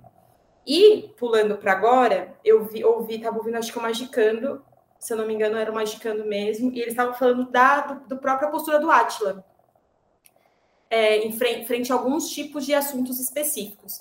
O parêntese muito importante aqui em vermelho neon piscando. A ciência é importante, né? A gente nunca vai dar as costas para a ciência, independentemente da nossa crença, independentemente da nossa prática ciência importa, se vacine, né? Isso aqui é uma coisa muito importante, fecha aspas agora. A questão é que existe uma postura, me dá essa impressão, é, de desencanto, como está escrito no livro, e eu concordo com o que o Augusto falou, que me parece que ele está querendo meio causar mesmo, porque essa frase dele foi muito ousada da parte da morte, mas ao mesmo tempo eu consigo entender um pouco, porque isso é uma coisa que me tira um pouco do sério às vezes, que é essa parte dessa postura meio tipo, então nada é, até que eu diga que é. Então nada é. Isso não é verdade também, né? E eles sabem disso, mas eles precisam afirmar que não é, porque não conseguem se provar que é. Então, aí nesse sentido, existem essas figuras que acabam usando desse tipo de, de, é, de abordagem para poder falar besteiras a respeito de astrologia, por exemplo. A gente já conversou sobre isso em outro livro, em que eu falei, gente, astrologia não é para ser científico, né? Mas as pessoas insistem em falar, não, é pseudociência. Nunca se colocou como pseudociência. Se trata de simbolismo, né? O campo do simbólico, ela não é para ser científico desta forma, né? Não é para ser. Mas eu tenho essa impressão, e é uma coisa que eu confirmei ouvindo um dos magicandos também. Eu não quero falar tudo o que eles falaram, porque eu acho importante ouvir direto da fonte, né? Mas eles estavam falando um pouco, foi o Vinícius principalmente que falou um pouco da postura do Átila né? Que é assim, cara, você manja muito disso aqui. Isso não significa que você sabe de todas essas outras coisas, né? E não significa que porque você é uma pessoa da, da, da ciência, vou colocar dessa forma meio, né? Mas vou colocar, não é porque você é uma pessoa da ciência que significa que você é uma pessoa autoridade em todos os outros assuntos, porque esses outros assuntos são de outros âmbitos, né? Então, assim, a gente não pode falar de astrologia dentro da, como com uma visão a partir da, da uma visão científica e a gente não pode falar da bruxaria a partir da visão científica. Por quê? Porque mata o encantamento mesmo. Porque ela não é para ser encantável. Ela é para ser. Entendeu? Eu não sei qual é a palavra que eu vou usar para isso, então quem não está vendo o vídeo perdeu né, o gesto aqui, mas ela é para ser direta, ela é para ser aquilo e acabou. E tá tudo bem, porque isso é importante, a gente precisa disso. Mas nesse sentido, eu acho que eu entendo que ele está falando de desencantamento, porque é uma coisa que me pega, porque várias vezes eu estou vendo aqui alguns movimentos, que é você falar, não, cara, então a astrologia não existe. tá? Você não pode acreditar nisso. Porra, você acredita em astrologia? Mó ciência, você deve acreditar em qualquer coisa, porque eu gosto de ciência. E na verdade você não gosta de ciência, porque você não é cientista, não, amigão. Tu nunca leu um artigo científico na tua vida e você quer falar um negócio desse. Por quê? Porque você quer se sentir melhor do que as outras pessoas. Esse recado foi para alguém, não sei para quem foi, mas foi. Mas eu acho importante deixar isso claro, né? De deixar essa separação assim, que é você entender o que é científico e você entender o que é do campo simbólico. E é isso. É isso que eu queria falar. A Bibis e o Augusto com a mão levantada. É, eu ia falar muito na sua linha, Carol. É, eu moro com meu namorado e ele é estudante de física, então saem altas discussões sobre esse assunto. É, primeiro, quando eu li essa frase, eu, eu escrevi aqui do lado, calma aí, caralho. Porra, a ciência não é magia, é assassinato. Aí eu falei, pera, calma. Mas, e, tipo, eu entendi é, mais ou menos isso que você falou. Que é, a ciência ela se propõe a entender muitas coisas, mas também não dá para a gente chegar e falar, porra, a sua fé não existe porque eu não pude comprovar isso. Tem coisa que não está aí para ser comprovada, tem coisa que não, está aí para ser é, dissecada, objeto de estudo científico e tudo. É uma questão de outros assuntos. E em nenhum momento, tipo, pelo menos eu espero, né? A galera que, sei lá, curte uma astrologia, chega e fala, só astrologia existe. é, sabe? Tudo que não é, tudo que não, não entra nisso não é válido. E eu fico pensando também que, tipo, sei lá, a gente volta alguns anos no passado e muitas das coisas que hoje são aceitas como verdades científicas, os caras estavam descobrindo ainda que existia. Então, naquela época, se você falasse aquilo, pô, não existe, porque eu ainda não descobri.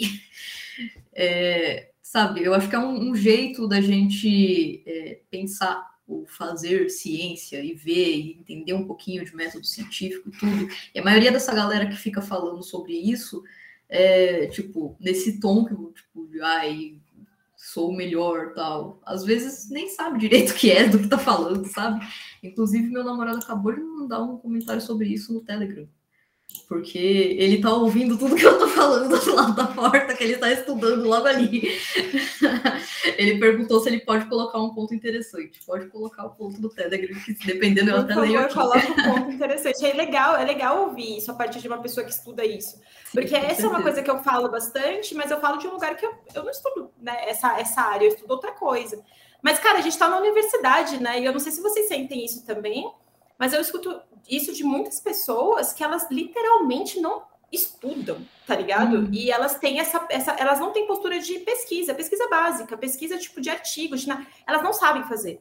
Mas não, isso não é ciência. Então Sim. não existe. E complicado, né, gente? Aí é complicado. É sempre na regra do bom senso. A gente vai se vacinar, a gente acredita na ciência, mas ao mesmo tempo a astrologia também vai existir dentro do meu campo do simbólico e tá tudo certo. E eu acho que eu cortei o Augusto, né, Augusto? Desculpa.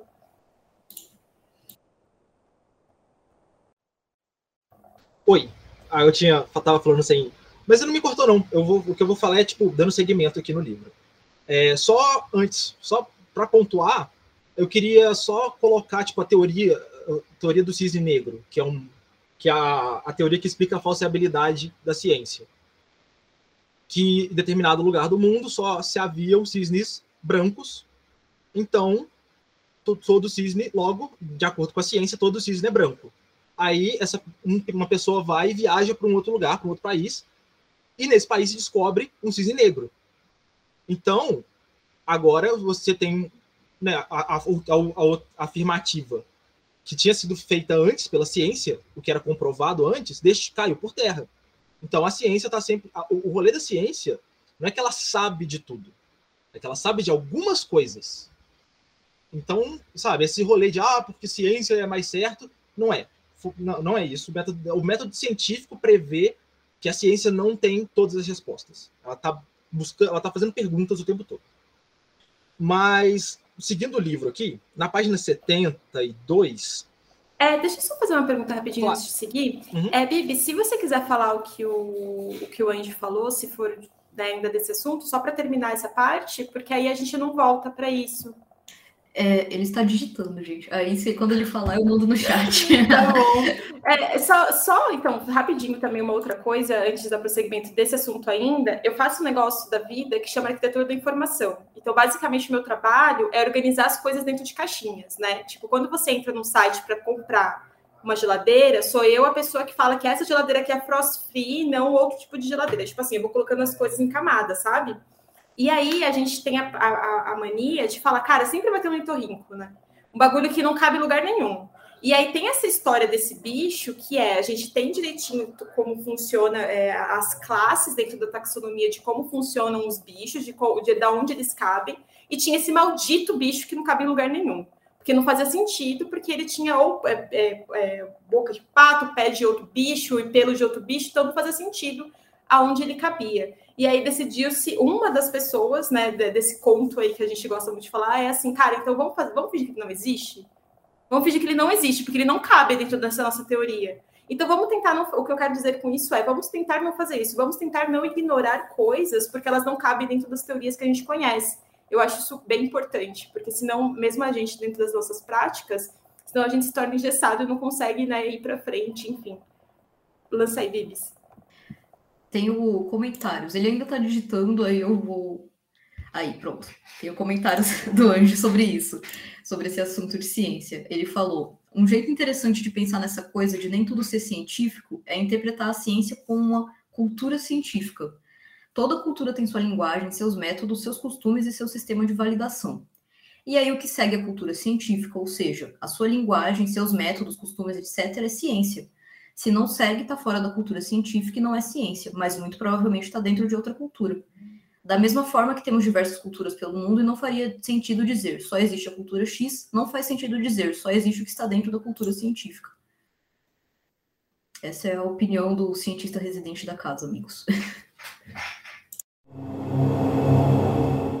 Mas aí na página 72, o Peter Gray começa a descrever a conversão do Rios, de é, pesquisador de, da, da, língua inglesa, né, de literatura, para xamã. Então, assim, não sei se alguém gostou de algum trecho e gostaria de puxar, porque, assim, sei lá, quem gost... assim, sei lá, eu só pux... puxaria lá para frente, na página 73, quando ele começa a falar. Que aí ele começa a, parar de fazer análise de literatura, né? E aí ele começa a falar de, de ocultismo um pouco mais diretamente. Que ele fala que a natureza não é malévola, ela é outra, que gente, daquilo que a gente estava falando lá atrás, né? Do, enfim. É, ninguém escolhe ser xamã, isso nos é forçado. É a cabeça sangrenta devorando o nosso fígado que nunca para de se regenerar. É o nosso fosso deixado pelas marcas de dentes em sua bochecha que o separa para o amor. Mas a poesia está se recuperando, saindo da tela quando a luta já está perdida, quando você já está morto é a necessidade de descobrir como as partes desarticuladas podem voltar a se encaixar e o que está faltando. Tudo isso é a deusa. Você consegue reconhecê-la.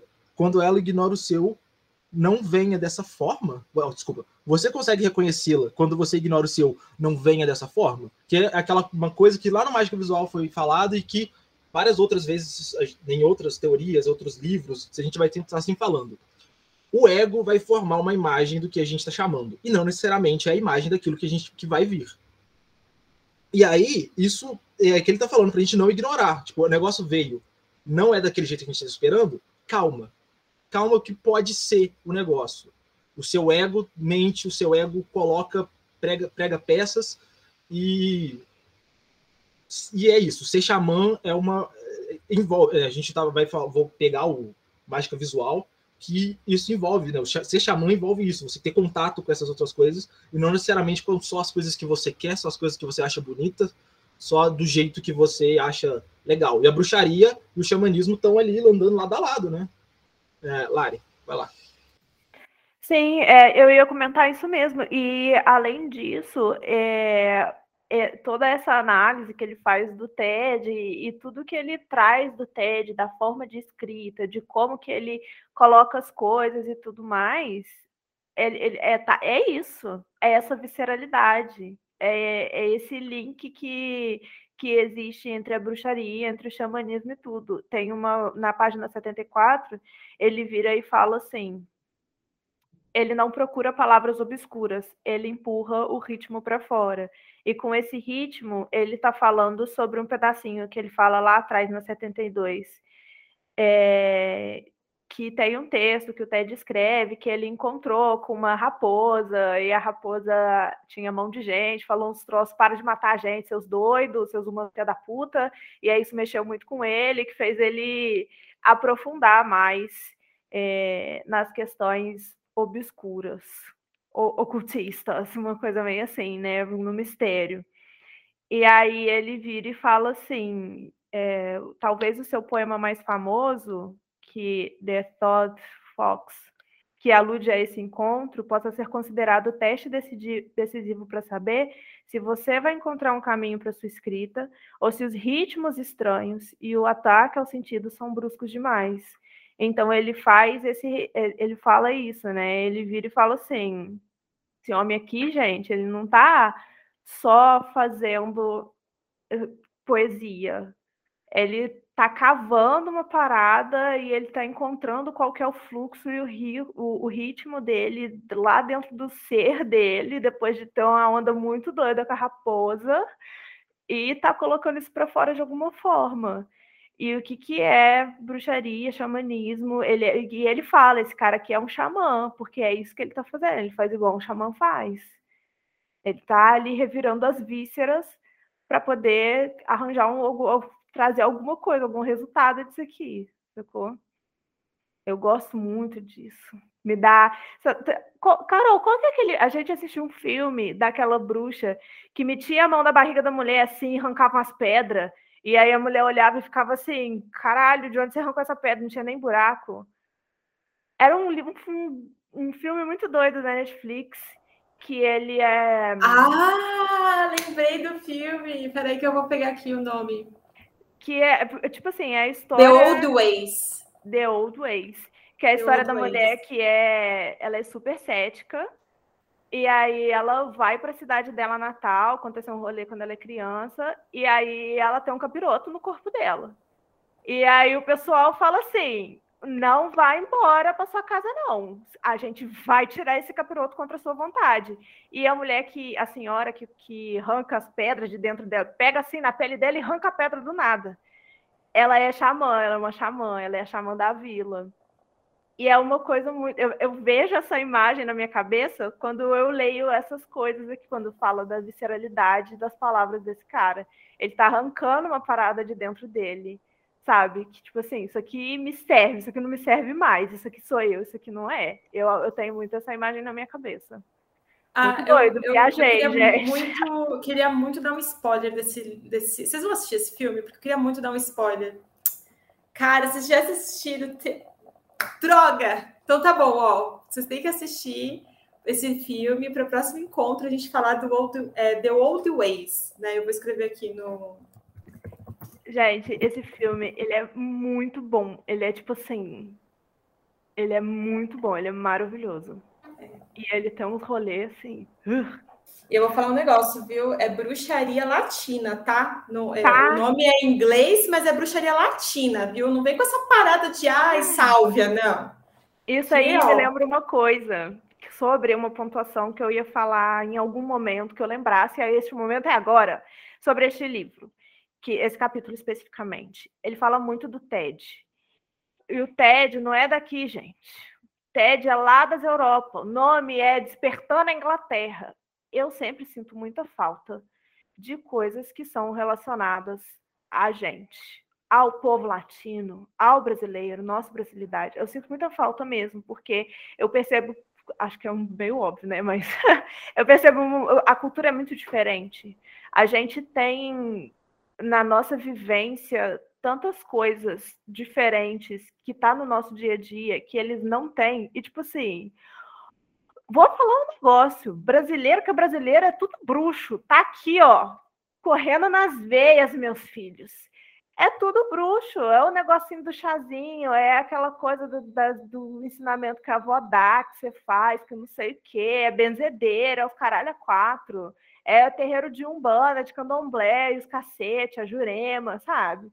E eu acho que quando eu leio esses livros assim, eu sinto muita falta de, por exemplo, ele está falando sobre um cara do, dos, Estados, dos Estados Unidos, da, da Inglaterra. E aí eu fiquei pensando assim: quem é o escritor ou a escritora que a gente pode colocar nesse lugar que ele está colocando o TED? Aí, tipo assim, eu não, não conheço muitas coisas. Pensei, Hilda Hilst! Do nada. Mas eu não conheço muita coisa que ela escreve. E aí eu fico me perguntando, quem que eu colocaria nesse espaço? Que é um puta de um escritor de uma escritora, e eu e, e tra também trabalha com o ocultismo e é uma coisa que é dessa forma que esse cara faz. Eu não consegui pensar, talvez porque eu não conheça tantos escritores e escritoras, talvez, tantas pessoas que escrevem, talvez. Mas eu fiquei me perguntando isso durante todo o capítulo que eu estava lendo. Acho que uma coisa que eu queria dizer rapidinho é que essa parte, essa, essa falta que a gente sente a respeito da bruxaria brasileira, ela é bem real mesmo. E aí eu vou fazer de novo, que é a propaganda do curso da Babi, pois bruxaria brasileira, e ela vai trazer isso. É, o, resga... o nome do curso é Despertar da Bruxaria, não é um curso iniciatório. Embora eu tenha sido iniciada como benzedeira, agora eu sou benzedeira. Quem quiser benção, vocês avisam que agora eu sou uma benzedeira. Estou me sentindo muito chique.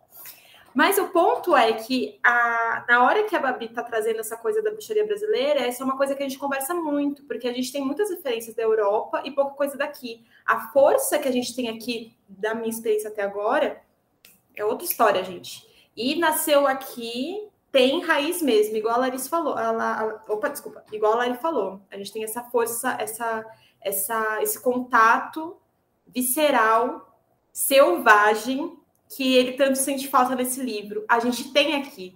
É uma coisa que eu entendo que ele está falando, mas ao mesmo tempo eu não me conecto tanto dessa forma, esse lance do despertar da Inglaterra e tudo mais, porque o nosso despertar aqui é diferente. A gente sempre vai visceral, gente. A gente não tem. É, a gente não tem várias, várias, vários bloqueios sociais que eles têm em relação a, a relacionamento, a comportamento. A gente não tem aqui porque a gente já está aqui, quente dessa forma e pronto e ávido para ter esse tipo de é, impulso criativo e selvagem. A gente tem isso aqui na, na, na, América Latina, né?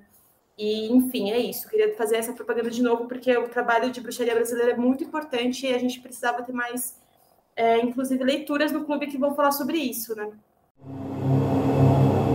Eu vou dar uma puladinha, gente. Se vocês quiserem falar sobre alguma outra coisa nessas páginas 74 e 75, podem falar. Pontuações? Não.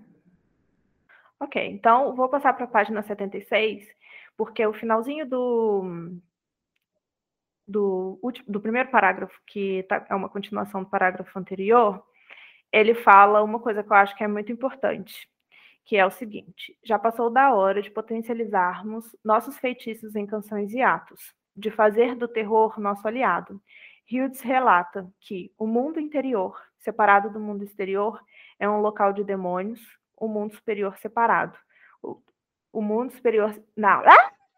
Fala de novo. O mundo interior separado do mundo exterior é um lugar, um local de demônios. O mundo exterior separado do mundo interior é um local de objetos e máquinas sem sentido. Eu gosto muito disso que ele está falando, porque é aquilo que a gente já tinha comentado lá atrás. É uma engrenagem. É uma coisa que não existe sem a outra. Não dá para você viver só o seu mundo interior, não dá para você viver só o seu mundo exterior. E eu acredito que muito do Hughes ter essa ciência, essa consciência, essa ciência de tudo isso, é porque ele estava metido com os estudos de hermetismo, estava metido com os estudos de alquimia, ele sabia como que essas coisas funcionavam dentro desses ensinamentos, foi lá estudar cabala, tinha lá um tarozinho, usava tabauija para poder fazer título de poema. Então, assim, ele, ele conseguia fazer as coisas, ele conseguia é, fazer a roda rodar do jeito que eu como tinha, e isso é uma coisa que a gente tem que fazer também, saber manter esse equilíbrio, saber fazer com que as coisas aconteçam, tanto do interno quanto do externo, que também é falado no Mágica Visual, também dá uma pontuada nisso lá. E é isto.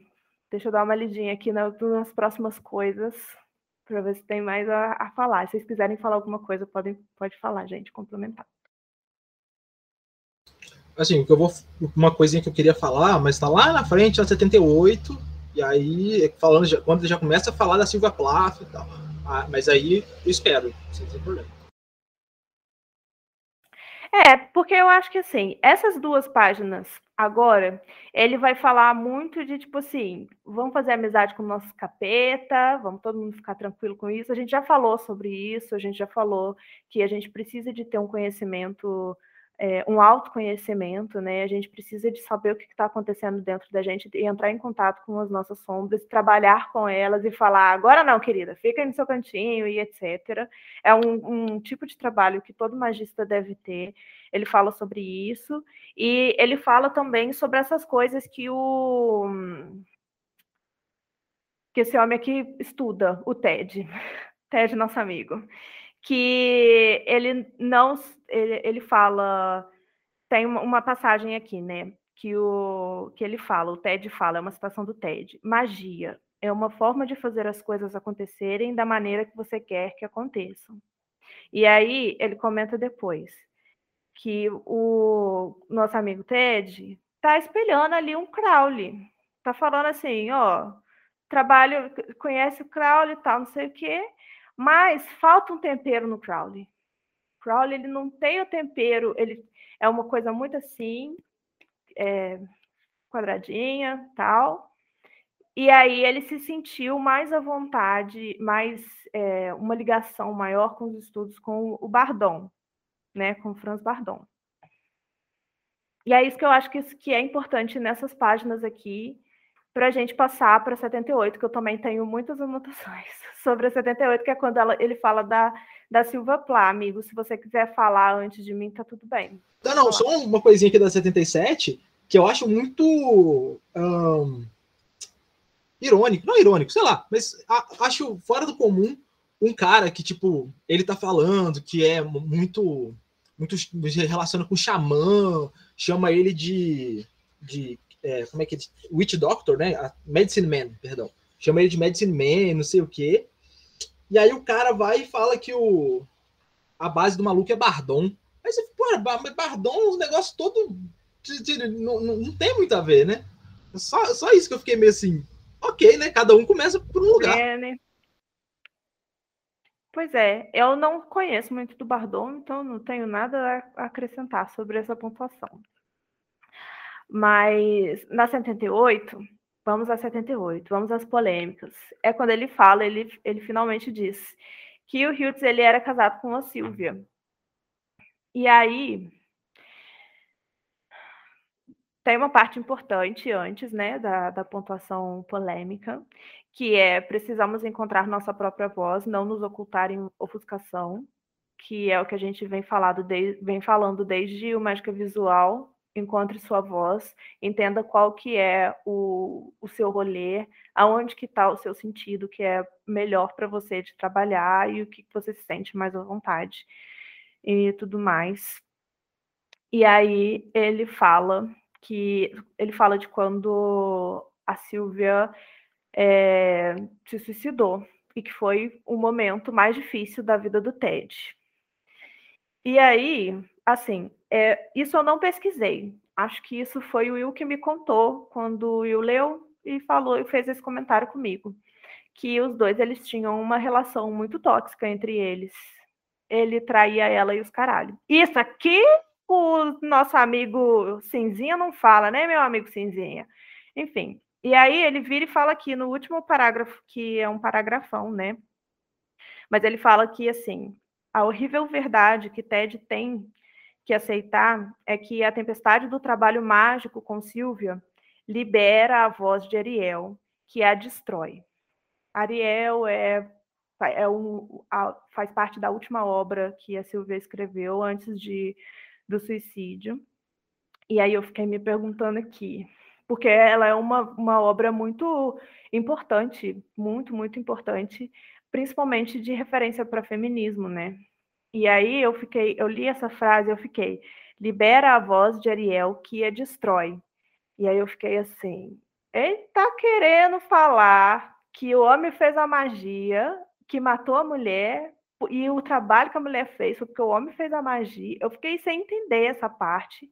E eu fiquei pensando muito de, tipo assim, naquilo que eu falei no começo da, da, da parada, que é uma coisa que eu acredito, que o que a gente escreve, que a gente coloca para fora, e é, é, um transbordamento nosso do que já está já tá acontecendo aqui dentro da gente, entendeu? E aí eu fico me perguntando, a, liberar a voz de Ariel da, da Silvia Plá não foi não é uma coisa que ela já estava vivendo, uma coisa que ela já estava sentindo e que, sei lá, eu trazer essa, essa discussão mesmo para vocês falarem qual que é a perspectiva de vocês. Porque pode ser que dentro de rituais que a gente faz, pode ser que aconteça de da gente desencadear uma parada que está dentro da gente que não seria desencadeada se a gente não fizesse nada. Isso acontece. Mas era uma relação conturbada entre os dois. E ele meio que coloca é, como se o Ted tivesse responsabilidade na morte da Silvia. É uma forma estranha, é uma coisa estranha que eu achei estranho aqui, do jeito que ele colocou.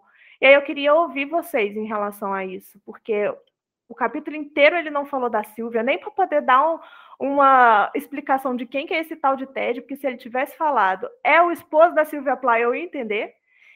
E aí, quando ele vai falar dela, vai falar que ela se suicidou porque o cara fez uma magia que, que libertou alguma coisa dentro dela, que desencadeou alguma coisa dentro dela e ela morreu.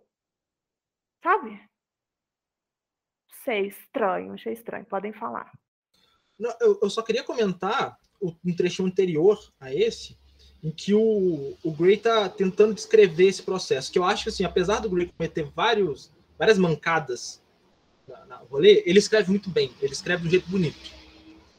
E aqui, quando ele está falando sobre como essa, essa, voz de Ariel, que foi despertada na, na Silvia nos últimos meses ali, Ariel, é, ele vem falando. Plá é pressionada a improvisar, algo que muitos magos são notoriamente ruins, mas xamãs fazem com as mãos nas costas. Essa voz autêntica é disfarçada pelas camadas de artifício que construímos. Essas camadas devem ser depostas meticulosa e ritualmente. Precisamos encontrar nossa própria voz, não nos, nos ocultar em ofuscação. Este é o ponto onde Crowley e muitos outros falham, pois ao terem destruído uma falsa estrutura, substituíram-na por outra. A poesia nos mantém honestos, rompe a ortodoxia fechada. Pois esse trecho tá, assim, desculpa, é muito bonito, falando sobre esse rolê de xamanismo, de bruxaria, de como que a gente faz, e que né, de novo, ele dando um shadezinho na magia cerimonial, falando: magia cerimonial é legal, tem esses rolês, mas falta um. Falta um sazon, né?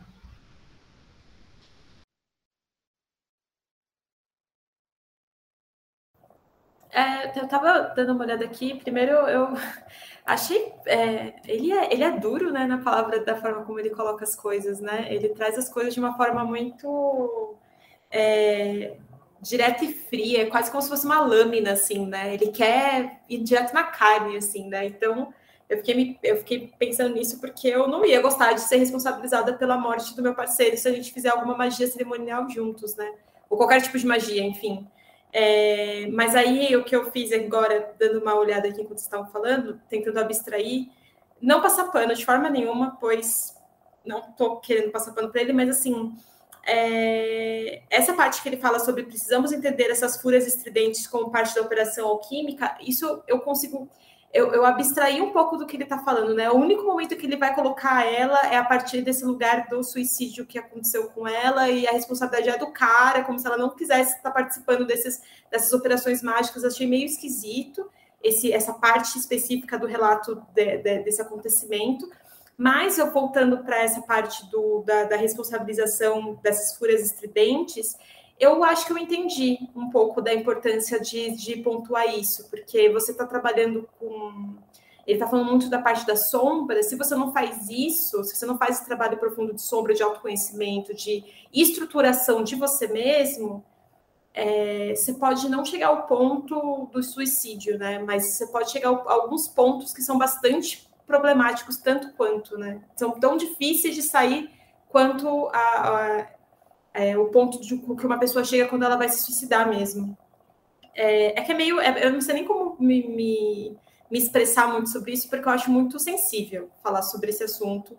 É, né? E eu acho que a forma como ele coloca é bastante visceral, assim, né?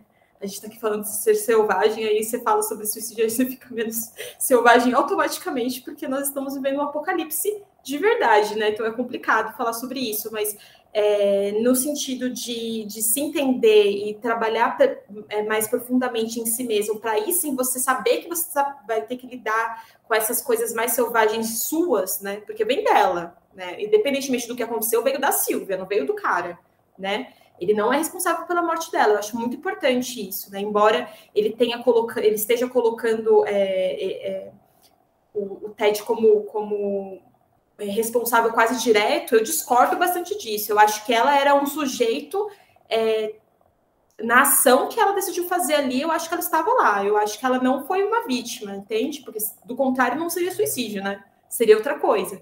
Então, é, nesse sentido, é isso que eu entendi. Não sei se outras pessoas entenderam dessa forma também, Lari. Eu gostei muito da perspectiva que você colocou, porque eu não eu não veria dessa forma. Não, acho que eu não chegaria nessa conclusão sozinha. E a Ju falou no chat aqui também a, a perspectiva dela que eu vou ler para vocês. É, Ariel também é a voz do livro de Shakespeare. Acho que é isso que ele se refere. Eu entendi que ela fazia parte do trabalho mágico com ele, mas não soube lidar bem com isso, assim como outros magistas bruxos que ficaram meio doidos ou se mataram ali quando ela quando ele fala da tempestade do trabalho e a voz de Ariel e depois falando de Próspero e tal é tudo paralelo com a tempestade de Shakespeare. E eu, eu cheguei até a pensar também Ju que ele pudesse estar falando do, nesse momento é, de Ariel Shakespeare só que tem uma nota de rodapé, uma nota do editor, que fala que Ariel é uma coletânea póstuma de poesias escritas por Plá em seus últimos meses de vida, e foi por isso que eu fiz esse link diretamente com a obra da Silvia Plá, e não diretamente com. Mas eu, eu, eu pensei também nesse paralelo, porque tem esse rolê aí também. É, só uma outra coisa também que eu queria pontuar, é, é, isso sempre associando com as partes que eu mais compreendi do, do, da leitura, tá? E aí vocês podem, por favor, me dizer se faz sentido ou não, se, se, se eu estou associando de uma forma muito abstrata. Mas quando ele fala, é, pensando de novo nessa parte, né, de precisamos entender essas fúrias estridentes, né, ele pontua muito, muito, com muita é, ênfase essa parte de poeta e artista, e poeta e artista, e trabalho mágico, e é como essas coisas se relacionam, né? É, quando eu falo que eu não quero associar de uma forma muito abrangente, é porque é uma coisa que eu faço com muita frequência. Mas eu penso muito em artistas mesmo, que passam por essa mesma pelo, pelo um processo de depressão ou qualquer outro processo é, autodestrutivo, né? Porque o, o, o, suicídio ele vem a partir de muitos lugares, né? Às vezes só a vontade de sumir já é um, um impulso suicida.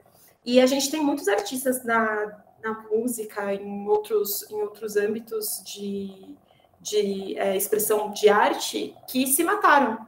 Né? É, essa, é, quando eu falo que essa coisa da arte ela ser uma coisa muito próxima do que a gente faz na magia, é, eu, eu realmente acredito nisso, tá? Literalmente. Então, eu estava pensando agora se por acaso essa essa é, fura estridente, ele não está se referindo a isso, a essa, essa alteração de consciência, essa constância em que essas pessoas estão se colocando em, em contato com essa, essa força, e aí elas não têm essa condição de lidar com isso emocionalmente ou de outras formas.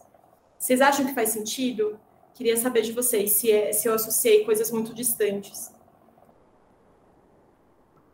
Acho que não foi distante, não. Acho que faz muito sentido, sim, amiga. Pesou o rolê, né?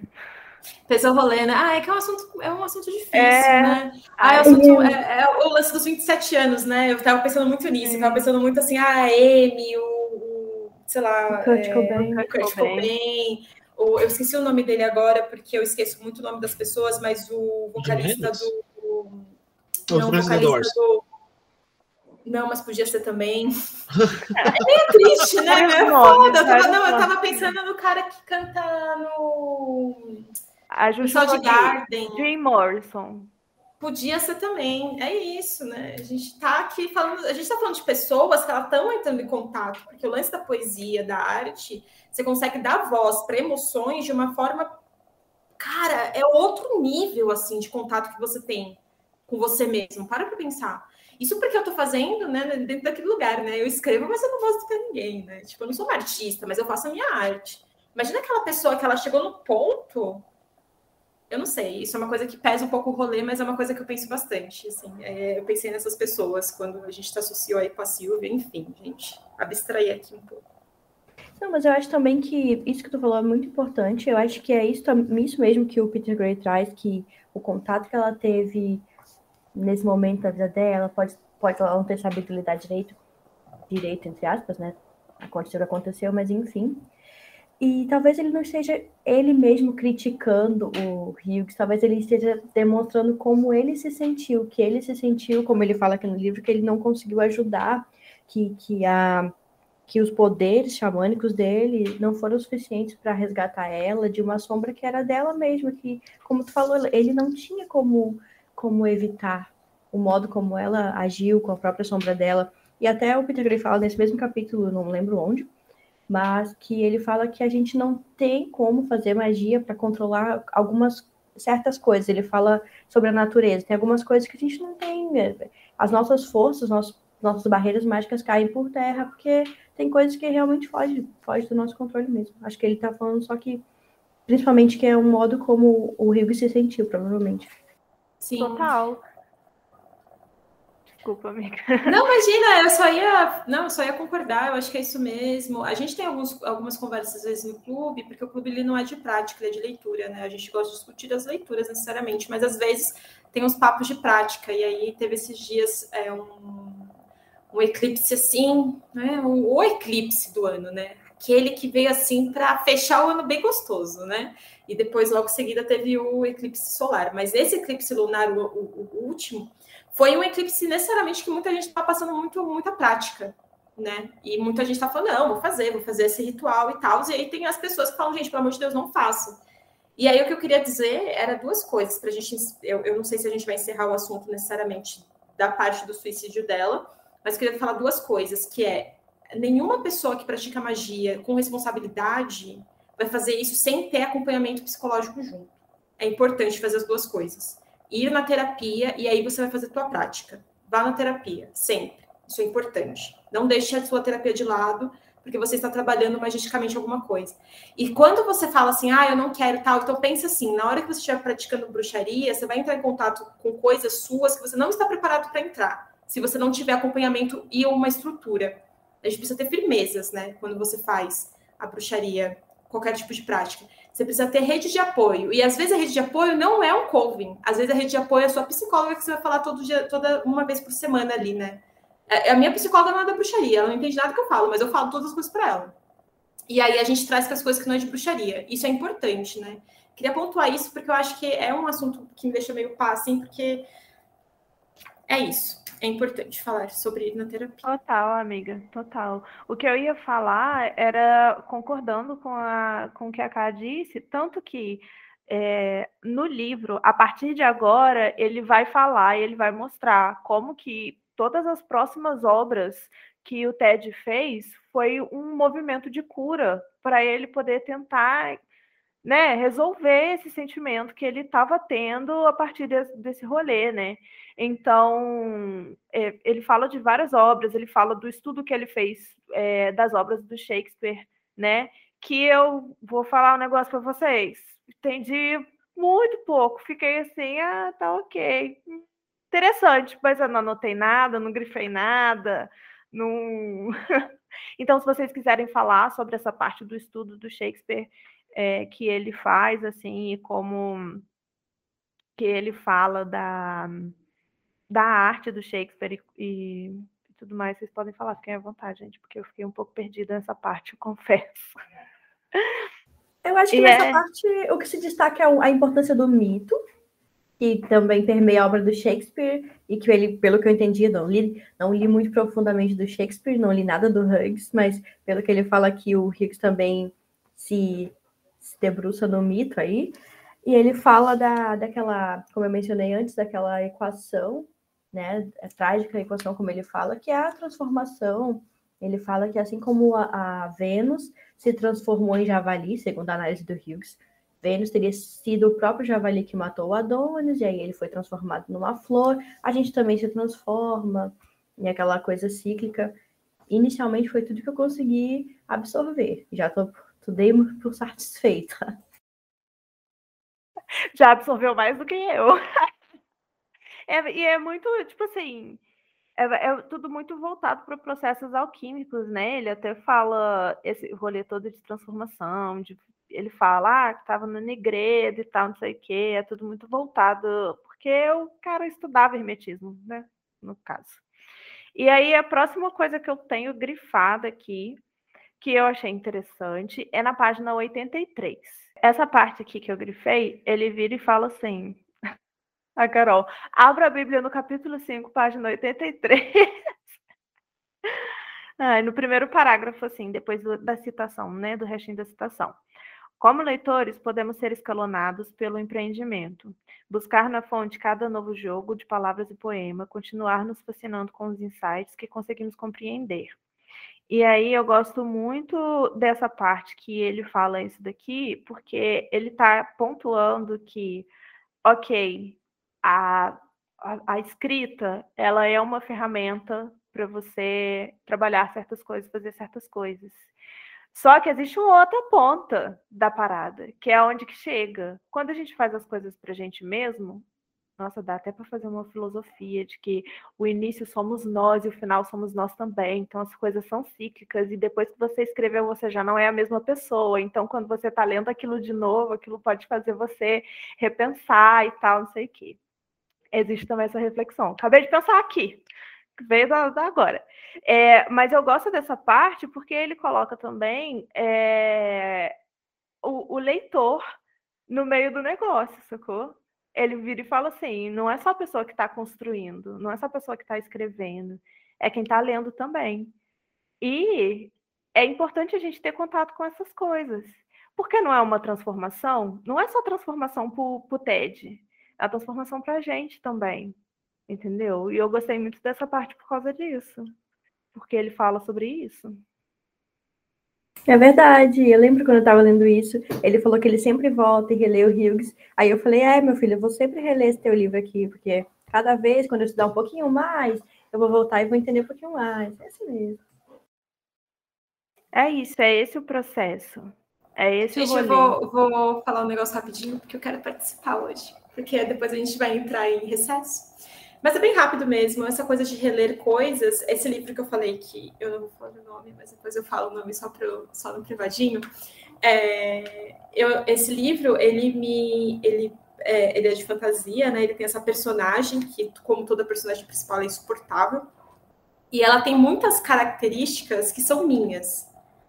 Só que eu não tinha percebido isso, entendeu? Eu só percebi isso, assim, é, acontece todo. É, é, uma, é uma autora que ela é muito boa em criar personagens, né, com, com, com bastante tempo, então ela foi muito ousada, fez esse primeiro livro, e aí você tem que passar por ele para poder, tipo assim, para chorar muito no segundo. E aí eu me vi muito nessa, nessa personagem, e aí eu consegui entender algumas coisas minhas. E nessa de ficar relendo e relendo e relendo, foi todo um processo quase terapêutico, assim. Eu não sei se vocês têm isso com outras coisas também. Não é Crepúsculo, eu juro. Eu não sou a Bela. Meu Deus, me livre. Qual seria a personalidade da Bela? Estou aqui pensando qual que é. Eu fiz, olha só, eu fiz. É, a gente está muito top off que vai acabar eventualmente, mas assim, eu fiz toda uma lista da personalidade da Bela baseada no último livro, que na versão do Edward, depois eu li. E na versão dele a gente consegue entender melhor como ela é, porque ela é quem ela é. E é isso aí, gente. Qualquer pessoa que queira se aprofundar em livros de literatura que não sejam tão bons, podem falar comigo, que eu estou aí à disposição. Pois é isso que eu faço. Só que, enfim, era o que eu queria falar. Eu queria falar que eu faço isso, eu releio muitos dos livros que, que me tocam e eu acho isso maravilhoso. Não sei se vocês fazem isso também, mas eu amo. Sobre isso, né? Eu, eu realmente achei que você estava falando de Crepúsculo, porque quando você falou de chorar muito no segundo livro, eu já fiquei assim, ah, é Larissa de 15 anos, tão sofrida, chorando Não, dela é... lá rodando na cadeira. Não, é um livro, na verdade, que me fez odiar muito, passar a odiar Crepúsculo. Assim. Acho que o lance do, do romance, do amor romântico, ele morreu muito para mim nesse livro. É meio é, difícil mesmo. É, ele é complicado, assim. Mas a gente pode fazer um dia um encontro só, só para falar de coisas de literatura, porque eu acho que dá para encontrar muita coisa aí também, né? Tipo, e vai ser mais leve, talvez, não sei. Total. Enfim. Enfim, e é isso, gente. É, a última coisa que eu coloquei da última página que eu brifei aqui para poder pontuar é que poesia não é um nascimento fácil. Nada é. Nem o nascimento, eu acredito que é fácil. E eu fico assim. É sobre isso, magia é sobre isso, poesia, arte é sobre isso. E eu não tive muitas reflexões sobre o finalzinho do, acho que eu refleti mais no começo do que no final. E aí eu senti, quando eu terminei, eu, eu, aquilo que eu falei com vocês, eu senti muita falta de tentar encontrar uma pessoa dentro do, do rolê brasileiro que falasse sobre, que, que mexesse comigo, pelo menos, né? Não que mexesse com tantas pessoas, mas que mexesse comigo, pelo menos, da mesma forma que o que o Ted mexe com o Peter Gray. E aí eu fiquei pensando muito, fiquei assim, nossa, tem aqueles poemas da Cecília Meirelles que eu leio e eu fico assim, ah, tem o poema do espelho que é tipo assim, tudo para mim, desde quando eu tinha 15 anos, eu nem sabia quem eu era direito e eu já ficava assim, caralho, Cecília, me olho no espelho, não me reconheço, oh, meu Deus. E, e cada vez que eu paro para ler, mexe comigo de uma forma diferente, porque a gente muda, mas eu acho que me cutucou num, num ponto bem específico que ainda está dentro de mim, que não mudou desses tempos todos para cá. E eu fico pensando, tipo, será que eu deveria procurar mais pessoas daqui para poder ler? Porque é uma coisa que eu senti muita falta e que eu sempre sinto falta de trazer para cá, de trazer para o Brasil, de trazer para a América Latina, porque é o que a gente vive, né? É o que a gente vive. Eu não sei quem é a próxima pessoa que vai falar, gente. Eu estava olhando para o livro, nem vi quem que é. Vai, rinha de gente para falar. Abriu na fila. Tem, tem a ordem na filinha aqui no Mites, achei muito organizada. Tocada. Mas é, eu só ia falar que eu me identifiquei muito com esse último trecho, grifei ele inteiro, desde a parte do não é um nascimento fácil até o final. É, eu lembrei aqui, pensando nisso, que, tipo, é, do que a, Ju falou no chat, né? Na poesia você coloca o lado da sombra para fora e precisa encarar isso. E eu lembrei que os momentos mais conturbados da minha vida, assim, eram os que eu mais escrevia. Quanto mais perturbada da cabeça eu tava, mais eu escrevia. E outra observação, eu gosto muito quando eu percebo o que o autor está querendo é, colocar ali implícito, talvez não tão implícito, mas é, todo esse feitiço, né, para despertar a Inglaterra, o Peter Gray está falando de arte o tempo todo. A arte é o feitiço. Então, acho importante a gente que está buscando praticar magia, buscar se conectar com um tipo de arte, tentar colocar as coisas que a gente está pensando, que a gente está sentindo para fora de algum jeito porque é aquilo, não é um nascimento fácil, mas você vai ficar segurando aquilo dentro de você para sempre, o que vai acontecer? Você vai ser engolido por aquilo e sei lá. E essa é a minha observação final sobre o capítulo. Sobre a questão de ele falar da, do feitiço para despertar a Inglaterra, é, ah, no começo eu anotei que esse, ele, esse sono, né, que ele fala que a Inglaterra tá, é o sono sem sonhos, né, que ele já falou anteriormente, né, a falta de encantamento e tudo mais, mas ele, ele volta a falar essa expressão do sono sem sonhos. E eu acho que ele só não, que talvez ele, ele não tenha tido a audácia ou a vontade de ser audacioso para falar ah, um feitiço para despertar o mundo, porque aí talvez seria um pouco demais. Então ele começa pelo que ele conhece, pelo que ele sabe, pelo que ele estudou, que são esses autores, esses artistas hum, que mexeram também com a parte do, do oculto da, do país dele, é o que ele conhece, mas também que já inspira a gente a fazer isso que tu tá fazendo, Lari, de cara, e daqui, da minha terra, quem é que pode fazer isso? E por que, que você, a gente, também não pode fazer isso, né? Como ele está fazendo a análise, como o Hughes resgatou o Shakespeare. Ah, isso é uma grande inspiração para cada pessoa em cada lugar fazer isso também. É, eu só ia falar uma coisa rapidinho, que é sobre essa parte da leitura de poesia especificamente. Eu, eu, ia, eu ia até falar antes, mas eu estava tão é, animada sobre querer manter as coisas em, em, mistério que eu esqueci de explicar, né? Eu trago essa coisa do livro porque esse livro é um livro que trabalha muito questões de sombra. É, é uma, é uma personagem que ela tá, ela tá em busca de uma determinada questão, só que ela se depara com as sombras dela constantemente. Quando ela percebe essas sombras, ela percebe que ela tem força suficiente para poder passar pelo que ela precisa passar. Então, é, enfim, por isso que me tocou bastante. E eu não sei se isso acontece com outras pessoas, eu suponho que sim, porque eu não sou especial, mas eu não consigo me conectar tanto com poesia às vezes, dependendo de quem for, eu não consigo. Mas a literatura, ela me toca profundamente, profundamente. Tá, eu estou lendo um livro agora que chama Nós Somos a Cidade, que é uma literatura de fantasia urbana, só que se passa em Nova York. E ele é extremamente poético, o livro. Né? Ele, ele é escrito de uma forma extremamente poética, mas é literatura. E aí é só para falar que se você não gosta de uma determinado tipo de arte, isso vai acontecer, você vai ter esse mesmo contato que o Peter está falando nesse livro a partir de outros lugares. E aí você só precisa descobrir mesmo, igual a Bibs falou, né? Você precisa explorar e descobrir aonde que isso vai te tocar. Então, para mim, foi a partir da literatura, e aí eu descobri esse livro, e esse livro me fez chorar horrores, porque ele me mostrou várias coisas em mim que eu não tinha percebido, e aí a Lari estava lendo um livro de poesia, ela falou, caralho, é isso, isso aqui é totalmente o que está é, pegando agora, isso aqui está me tocando, e assim vai acontecer com outras pessoas, e pode ser que nem seja a partir de leitura, pode ser que seja fotografia, pode ser que seja é, filme, pode ser que seja, enfim, diversas formas aí, e era isso que eu queria falar. Eu não sei se a gente tem mais alguma coisa do livro. Pode ser pelo TikTok. Pode ser pelo TikTok, tem coisa bonita no TikTok também. Não sei se no nível de poesia, mas Vamos, vamos, vamos procurar.